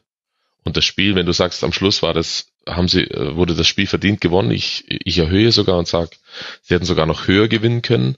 Aber wer die erste Halbzeit oder die ersten 30 Minuten angeguckt hat äh, und dann äh, danach dann sich das quasi nochmal Revue passieren lässt und dann das Ergebnis anschaut, der denkt sich dann auch, ja Moment, wie konnte das denn jetzt eigentlich passieren? ja weil Dortmund einfach zu, 90, zu, zu 80 bis 90 Prozent in den Spielen, die sie absolvieren, nur von seiner individuellen Qualität lebt. Und das finde ich sehr, sehr bedenklich. Ähm, selbst ein Gegner wie Stuttgart, der, der jetzt nicht dafür bekannt ist, Hurra nach vorne zu spielen oder übermäßig viel zu riskieren, schon gar nicht in einem Auswärtsspiel in Dortmund, ja. hat erkannt, was, was Sache ist und hat tatsächlich für seine Verhältnisse relativ offensiven Fußball gespielt, um genau diese, erstens natürlich, vielleicht mag sie noch da gewesen sein, diese Verunsicherung vom Bayern-Spiel auszunutzen, aber halt eben auch den Fakt auszunutzen, dass Dortmund als Mannschaft nicht gefestigt ist. Und dann wirklich von sich aus zu sagen, hey, wir gehen jetzt hierher, wir schießen hier das erste Tor und dann spielen wir unseren Stuttgart-Fußball. Und das fand ich schon bemerkenswert für dieses, für dieses Spiel. Und ich glaube, die Zuschauer, vielen Zuschauern im Stadion ging es vielleicht ähnlich. Also man konnte schon merken, dass die Stimmung dann so nach 20, 25 Minuten schon in der Art war, dass viele dann auch gemeckert haben und auch mal lauter geworden sind. Das Raunen war, das Raunen war immer öfter zu hören und dann kommt so ein Zufallstor mhm. äh, und kippt dann das und haut das ganze Spiel auseinander. Und das war, da hatte Dortmund auch ein bisschen, also entsprechend Glück gehabt, das Spiel dann in diese Bahn zu lenken. Ähm, und ich, also ich hätte nach einer halben Stunde gesagt, das ist ein klassisches 0-0-Spiel oder am Ende gewinnt Stuttgart 1 zu 0. Und dann steht's tatsächlich nachher äh, 3-0 und äh, Stuttgart darf sich noch gar nicht beschweren, dass sie es nicht sogar vier oder fünf kassieren. Ja, was mich wiederum äh, auch gewundert hat, wie der VfB da in der zweiten Halbzeit ja, auseinandergefallen ist zu viel, aber da gab es schon Löcher in der Abwehr, die man sonst nicht so gesehen hat. Nele, wie fandst du den Auftritt von Stuttgart? Ähm, also die erste Halbzeit hat mir sehr, sehr gut gefallen. Ähm, die haben Stuttgart hat es einfach geschafft, diesen Hochgeschwindigkeitsfußball, den mit diesem schnellen Umschaltspiel, den der BVB eigentlich immer recht gut hinkriegt, ähm, haben die einfach geschafft zu unterbinden. Und ähm, dann hast du halt auch manchmal, hast du Scheiße am Fuß, hast du Scheiße am Fuß und dann kriegst du halt auch mal so einen Flankentorschuss Torschuss von Pulisic, der, wo ich fand, ich, also ich tue mit Meckern ja auch immer ein bisschen schwer, aber ich fand, Ron Robert Zieler war da auch nicht ganz so sicher. Also ähm, klar ist es ein unglückliches Tor, äh, gegen Stuttgart und ich würde da auch äh, jetzt Zieler nicht die äh, Schuld mit, irgendwie mit zuschieben. Ähm, es war einfach, es ist einfach, dieser ganze Spielverlauf war einfach für Stuttgart unfassbar unglücklich. Ja. Und ähm, das tut mir auch, das tut mir natürlich auch noch ein bisschen mehr in der Seele weh, ähm, weil das dann halt auch gegen den BVB ist. Äh, aber ähm, muss schon sagen, dass die Abwehr, also gerade Pavard hatte in der ersten Halbzeit unfassbar tolle Aktionen. Also der ist mir wirklich aufgefallen in, diesem, in dieser ersten Halbzeit. Ähm, was echt schade war, weil wie du schon gesagt hast, die sind dann irgendwie auseinandergebrochen. Also die Trainerverpflichtung Korkut äh, war ja am Anfang schon so ein bisschen, oh Gott, was machen die Stuttgarter da? Die letzten Ergebnisse haben den, haben dem Stuttgart dann ja irgendwie recht gegeben. Aber wenn man sich jetzt nur diese zweite Halbzeit gegen Dortmund anguckt, dann muss man schon fragen, was machen die denn da? Also das äh, natürlich völlig ab von dessen, äh, völlig fernab von dessen, dass der BVB eine unfassbare Qualität im Kader hat, eine Einzelqualität, mhm. wie schon angesprochen wurde. Also diese Flanke von der Hut vor dem 0 zu 3 war das, glaube ich, wo dann ja. wieder Pulisic mit dem Kopf trifft. Mhm. Aber das war auch schon wieder so eine Flanke, wo ich sage, ja, das äh, kann man schon schön machen. Ach nee, ja. Philipp hat das Tor gemacht. Genau, Philipp hat dann getroffen, auch, aber die Flanke ja. kam auf Pulisic, der abgelegt hat auf Philipp. Genau, so rum war's. Das war also, das sind halt auch einfach Sachen, wo man dann auch sagen muss, ja, dann, also ich hätte auch lieber ein 0 zu 0 oder ein äh, 0 zu 1 Sieg von den Stuttgartern gesehen, aber das macht dann halt der BVB in so einer äh, ja, Dortmund-Manier dann halt auch einfach, das gewinnen die dann auch und war auch meiner Ansicht nach eine gute Reaktion auf diesen äh, 0 zu 6, auf diese 0 zu 6 Niederlage in München. Ja, und ich fand auch das 2 zu 0 mit dem äh, Pass von Batshuayi auf Shahin, der, der den abtropfen lässt und dann ähm, wieder zurücklegt auf Batshuayi. Das war, das war auch so ein klassisches Dortmund-Tor, so wie man es früher häufiger gesehen hat. Und ich fand, Stefan, das war so ein typisches Tor der Kategorie, wie willst du das eigentlich verteidigen, wenn nicht zufällig irgendeiner im Passweg steht? Weil da hattest du keine Chance. Du konntest nicht noch tiefer dich hinstellen, du konntest nicht auf Abseits spielen. Es war einfach nur gut herausgespielt. Äh, ja, und jetzt stelle ich dann eine Gegenfrage gleich zur Abwechslung mal. Dann, ich frage mich dann natürlich sofort, wenn ich sowas sehe, dann sehe ich ja, okay, es geht ja. Also wieso sehe ich das einmal in fünf Spielen und nicht äh, zehnmal in einem Spiel? So ein Ablauf. Weißt du, was meine also, Theorie dazu ist, ist? Dass äh, Shahin, also zum einen hat Shahin mal wieder ein besseres Spiel gemacht und Shahin war in einer deutlichen Formkrise und der war unglaublich tief postiert, weil auch Stuttgart in der Phase, also gut, das war jetzt auch dann direkt nach wieder Anpfiff, aber auch am Ende der ersten Halbzeit hat Stuttgart nicht geschafft, Shahin defensiv zu beschäftigen. Das war so meine Theorie dazu. Deswegen konnte der auch in diese Räume gehen, weil es hat völlig gereicht, dass dann in den Fällen, wo Shahin nach vorne gegangen ist, hat der Hut für ihn abgesichert und umgedreht hat äh, Shahin das auch häufiger für ihn gemacht und Stuttgart selber war in diesem Zehnerraum, in dem ja dann die Sechser eigentlich jemanden zu decken haben, gar nicht so wirklich präsent. Ja. ja, ja. War, war so meine Beobachtung. Ich weiß es auch nicht, ob das der Weisheit letzter Schluss ist. Aber wo, wo steht denn jetzt dann der VfB? Also ich will jetzt nicht immer jedes, jedes Wochenende eine Grundsatzdiskussion aufmachen, aber ich finde diese Frage schon interessant, weil du hattest diesen irren Lauf unter Korkut, wo die Ergebnisse definitiv gepasst haben und die Spielweise auch nicht allzu schlecht war. Jetzt hattest du hier so einen ersten Dämpfer, die erste Niederlage und in der Woche vorher ja ein Unentschieden, wenn ich es gerade richtig vor Augen habe. Wo pendelt sich denn der VfB ein, leistungstechnisch in der Liga? Er passt eigentlich äh, perfekt äh, zu dieser, zu dieser, zum Charakter dieser Liga, weil es ja auch eine, mittlerweile eine Mannschaft ist, die sehr abwartend spielt erstmal und äh, auf, auf Defensive bedacht, verteidigt sehr gut und ähm, hat halt vorne zwei gute Stürmer drin, die ab und zu dann ein Tor schießen und hofft halt, und das konnte man jetzt gestern dann äh, gegen Dortmund dann wieder gut sehen, äh, hofft halt in Anführungszeichen darauf, dass das erste Tor halt auf Stuttgarter Seite, also für Stuttgart fällt, äh, um dann das Spiel von vorne weg spielen zu können. Weil wenn sie dann in Rückstand sind, dann bekommen sie schon Probleme, weil sie einfach nicht, und das unterscheidet Stuttgart zum Beispiel, oder meine, meines Erachtens auch Freiburg von so einer Mannschaft wie Werder, Werder Bremen, äh, weil sie nicht in der Lage sind, proaktiv das Spiel zu gestalten hm. um wirklich Druck aufbauen zu können. Ja. Das finde ich dann auf Sicht natürlich, wird das, wird das zu wenig sein.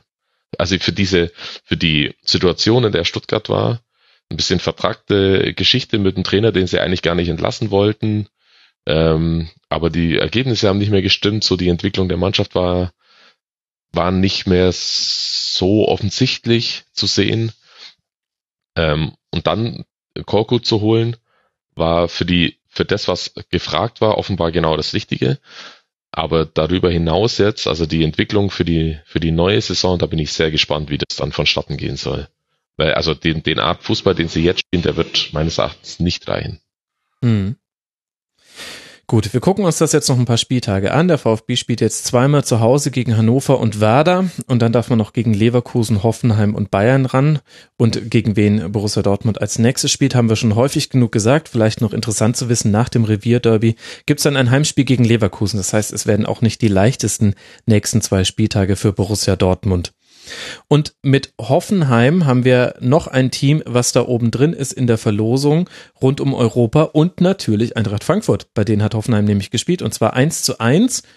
Bevor wir zum Spiel kommen, kurzer Shoutout. Es gab zum dritten Mal nach 92 und 2008 die Aktion United Colors of Frankfurt, mit der Vielfalt in der Stadt, im Stadion und in der Mannschaft gefeiert wurde. Sehr, sehr coole und unterstützenswerte, schöne Aktion. Und jetzt können wir über das Spiel reden, Nele, was aber auch ein schönes Spiel war. Das 1 zu 1 Endergebnis darf einen da nicht so wirklich täuschen. Ich fand, das war wunderbar zum Anschauen. Man hatte viele Chancen, man hat viel auch taktisches beobachten können. Die Trainer haben aufeinander reagiert. Bei Eintracht Frankfurt gab es so ein bisschen die Frage, wie kann man Rebic ersetzen? Das hat, äh, hat dann Marco Fabian, der in der Länderspielpause gute Einsätze gezeigt hat, hat ihn sehr, sehr gut ersetzt. Stellt sich jetzt die Frage, wie Jovic jetzt dann ersetzt werden wird, aber das geht dann um den nächsten Spieltag. Und Hoffenheim seinerseits hatte auch gute Momente, vor allem Ende der ersten Halbzeit erinnere ich mich an einige gute Chancen. Ja, und dann kommt so ein 1 zu 1 bei herrlichem Wetter bei raus. War doch ein wunderbarer Kick, oder? Ja, auf jeden Fall. Also die Choreo muss ich auch nochmal, wollte ich auch nochmal erwähnen. Hat mir sehr, sehr gut gefallen. Also war schon schön anzusehen. Ähm, aber äh, ich fand, die erste Halbzeit hat so ein bisschen gebraucht, um auch um, in Schwung zu kommen. Ähm, weil Frankfurt hatte zwar so aus meiner Sicht die besseren oder, oder sagen wir mal mehr Spielanteile. Ja. Aber Hoffenheim war eben die Mannschaft, die mal so versucht hat, den Nadelstich zu setzen so und die mal versucht haben, hinten rauszukommen und mal ähm, und nicht so dieses Mittelfeldgeschiebe, was man ja sonst oft äh, sieht, so das mal ein bisschen zu umgehen. Ähm, muss ehrlich gesagt sagen, so ein Spiel, was man normalerweise, was einen normalerweise ja eigentlich nicht juckt, so. Also da geht's, da, da geht's zwar noch um ein bisschen was, nämlich, äh, ja, wie du schon gesagt hast, um diese Europaplätze. Also, ähm, aber es war am Ende einfach ein gerechtes äh, Ergebnis für beide Seiten, weil Frankfurt hatte zwar irgendwie mehr Zugriff aufs Spiel, ähm, dafür standen die Hoffenheim, die mir unter Nagelsmann tatsächlich äh, sehr, sehr gut gefallen, äh, stand einfach äh, ein bisschen stabiler und hatten am Ende halt mit, mit Serge Gnabry auch einfach, äh, naja, Glück ist das falsche Wort, aber mehr Willen, dieses äh, ähm, Unentschieden noch zu treffen, also diesen, halt den Ausgleich noch zu machen. Ja. Ähm, also es war wirklich ein, also tatsächlich ein wirklich schönes Spiel, was man sich äh, nochmal, wenn man Zeit hat, nochmal angucken kann, weil das wirklich so ähm, zwei Mannschaften gegeneinander, das war sehr, das hast du ja schon gesagt, sehr, sehr offen. Und ähm, am Ende muss man schon sagen, dass die Frankfurter irgendwie zwei Punkte verloren haben, würde ich mal, würde ich mal sagen, weil die jetzt, glaube ich, ich habe die Tabelle jetzt nicht im Kopf, aber ich glaube nur noch. Äh, Sie sind noch Vierter, aber wir nehmen das Vierter. auf, bevor Leipzig gegen Leverkusen ah, okay. gespielt haben, die mit äh, punktgleich Leipzig und ein Pünktchen dahinter Leverkusen. Das heißt, da wird sich noch jemand wahrscheinlich vorbeischieben an Eintracht Frankfurt. So kann man es festhalten. Ja, genau. Also war schon, aber war ein, war ein gutes Bundesligaspiel, was man ja auch was man ja auch dann ruhig mal festhalten kann, dass die Bundesliga auch ja. trotz solcher Ergebnisse immer mal wieder gute Spiele hervorbringen kann.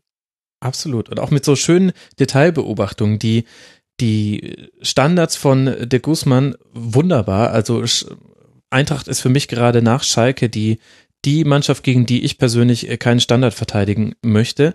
Dann hat Marco Fabian das äh, Vertrauen gerechtfertigt, was Nico Kovac in ihn gesetzt hat, hat selber dreimal geschossen, viermal Torschüsse aufgelegt und hat insgesamt, also der hatte eine Präsenz, die hat schon bei manchen vorherigen Auftritten gefehlt. Und bei Hoffenheim, Stefan hat Nordfight in der Innenverteidigung gespielt. Und ich weiß nicht, ob ich da noch von diesen Champions League Qualifikationsspielen gegen Liverpool so ein bisschen negativ geprimed bin.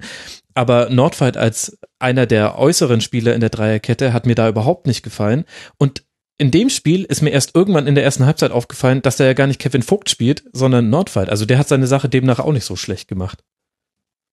Ja, kannst mal sehen. ja. Nee, also Hoffenheim, Hoffenheim hat sich äh, tatsächlich richtig gut rausgearbeitet aus der, aus diesem, aus der kleinen Delle, die sie hatten vor wenigen Wochen noch. Äh, und ich, ich glaube, dass, ähm, dass die den Schwung jetzt mitnehmen. Die haben zwar noch echt starke Gegner, wenn mich nicht alles täuscht. Ja, es muss, was aber nichts. Jetzt kommt äh, erstmal der HSV, das wird natürlich hart. Nix, nee. äh, genau, also aber, der stärkste Gegner überhaupt. nee, nee, Leipzig, äh, Leipzig und Dortmund kommen doch. Ja. Also stimmt schon. Also gegen, genau, also gegen direkte Konkurrenten. Ich, ich glaube, dass Hoffenheim tatsächlich noch äh, mindestens Vierter wird. Ehrlich? Nee, dass, dass sie Vierter werden, ja. Ich glaube, die, die schieben sich da jetzt noch durch. Nicht schlecht, ja. Gut, ich meine, man spielt noch zu Hause gegen Hamburg, gegen Hannover 96 und dann eben das letzte Spiel zu Hause gegen Borussia Dortmund hatten wir in umgedrehter Konstellation oh, okay. und sehr anderer Tabellenkonstellation auch schon mal erinnern sich vielleicht der eine oder andere dran. Damals hat Dortmund äh, Hoffenheim nicht in die zweite Liga geschossen, obwohl man es vorher großmundig angekündigt hat. Ja, das ist mal eine, eine starke These. Da ist es jetzt eigentlich schade, dass wir über das Leipzig-Leverkusen-Spiel nicht mehr reden können. Das müsste man da irgendwie mit reinnehmen. Aber definitiv haben sie gerade wieder sehr viele Lösungen und Nagelsmann hat auch in den Interviews vor und nach dem Spiel gesagt, naja, wir hatten halt jetzt einfach wieder Zeit, Dinge einzustudieren. Ich hatte viel mehr Zeit für einzelne Gespräche und deswegen funktionieren jetzt auch wieder Sachen. Er konnte auch auf die, auf ähnliche Startformationen zurückgreifen. Also im Grunde in dem Moment, wo ich hier im Rasenfunk gesagt hätte, dass er noch nie zweimal in Folge dieselbe Startelf hat spielen lassen, prompt hat er es beim nächsten Spieltag gemacht und seitdem nur noch so kleine Änderungen verletzungsbedingt. Finde ich von daher interessant, weil Nagelsmann ja auch als Kandidat für eben Teams wie Dortmund und Bayern gilt, wo ich mir dann denke, naja, also als Trainer da musst du es aber halt auch hinkriegen, mit dieser Mehrfachbelastung trotzdem noch irgendwie über die Runden zu kommen. Vielleicht aber auch ungerecht bei anderer Kader und so weiter. Aber fand ich ganz interessant. Und Eintracht Frankfurt, die ja jetzt dann im DFB-Pokal Halbfinale, jetzt erst dürfen sie auf Leverkusen dran und dann eben auf Schalke. Nele, ich habe so ein bisschen ja. das Gefühl, dass so manch Schalke-Fan gar nicht weiß, was da auf Königsblau zukommt. Ja, das äh, merke ich auch und das äh, gerade das Spiel hat das schon wieder gezeigt und es tut mir so am Herzen weh, ähm, dass äh, dass viele Frankfurt einfach nicht ernst nehmen, weil das ist eine unfassbar gute Truppe mit Nico Kovac, auch ein überragender Trainer. Also was der aus den Möglichkeiten macht, ist, äh, ist schon, äh, ja, da muss man schon den Hut vorziehen. Und das kann auch ganz böse enden. Was jetzt, äh, ich würde gerne auf Holz klopfen, das wird nicht passieren, hoffentlich. Ja, also es ist schon so ein bisschen, die Situation ist, ist schon ein bisschen schwierig. Also irgendwie Frankfurt fliegt äh, trotz der Tabellensituation irgendwie so ein bisschen unterm Radar, habe ich das Gefühl, weil die äh, einen klasse Fußball spielen und sich sehr, sehr gut auf alle Situationen einstellen. Aber ähm, ja, ist, äh, es ist Und sie haben so Spiele, wo einfach alles bei ihnen funktioniert. Also in dem Spiel gegen Hoffenheim zum Beispiel hatte Eintracht Frankfurt eine Passquote von 88 Prozent. Und das gab es in diesem in diesem Jahr schon mehrmals, vor, vor allem allerdings in den Heimspielen, muss man dazu sagen, dass bei Frankfurt alles funktioniert hat. Gegen Leipzig zum Beispiel war es auch so. Da hat Leipzig so, ja, sein Leipzig-Fußball hat gespielt, hat schon versucht, immer wieder Ballverluste zu provozieren. Und die Eintracht hat sich stoisch ruhig rauskombiniert. Und es gibt auch immer wieder Spiele, da klappt das dann überhaupt nicht. Da ist dann die Passquote auch deutlich niedriger. Aber wenn die in so einen Flow kommen und wenn die ein gutes Gefühl für ein Spiel haben, ja. Dann sind die einfach schwer zu, schwer zu schlagen. Also das hat man ja auch gesehen. Die Bayern haben sich letztes Jahr in Frankfurt auch einfach unfassbar schwer getan. Oh ja. War das, doch, letztes Jahr.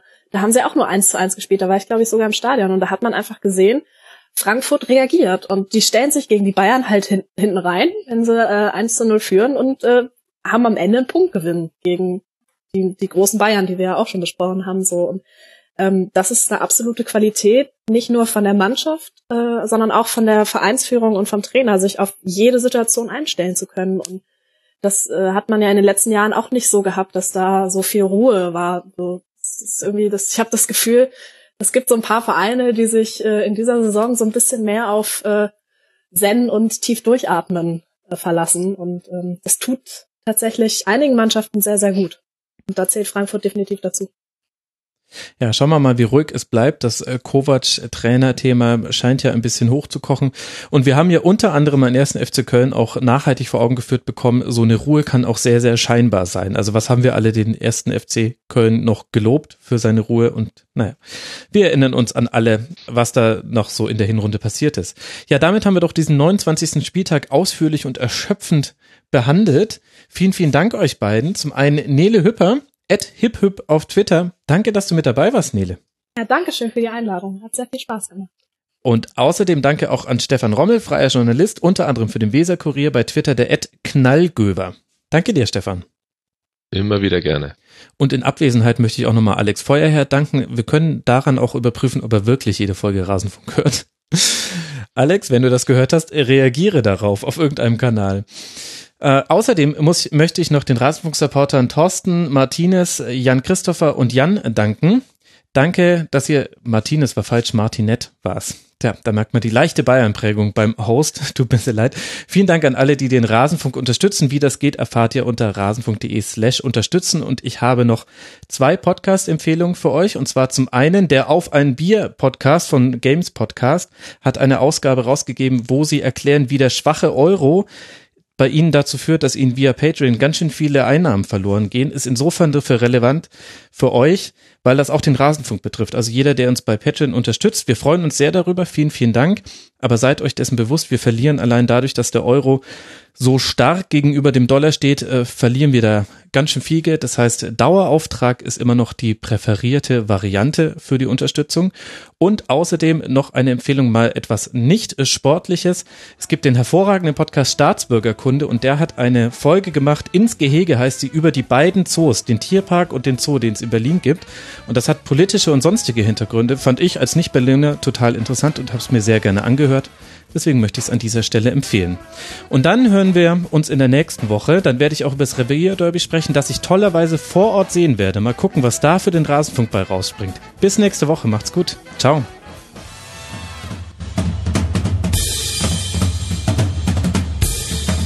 Das war die Rasenfunk-Schlusskonferenz. Wir geben nun zurück in die angeschlossenen Funkhäuser.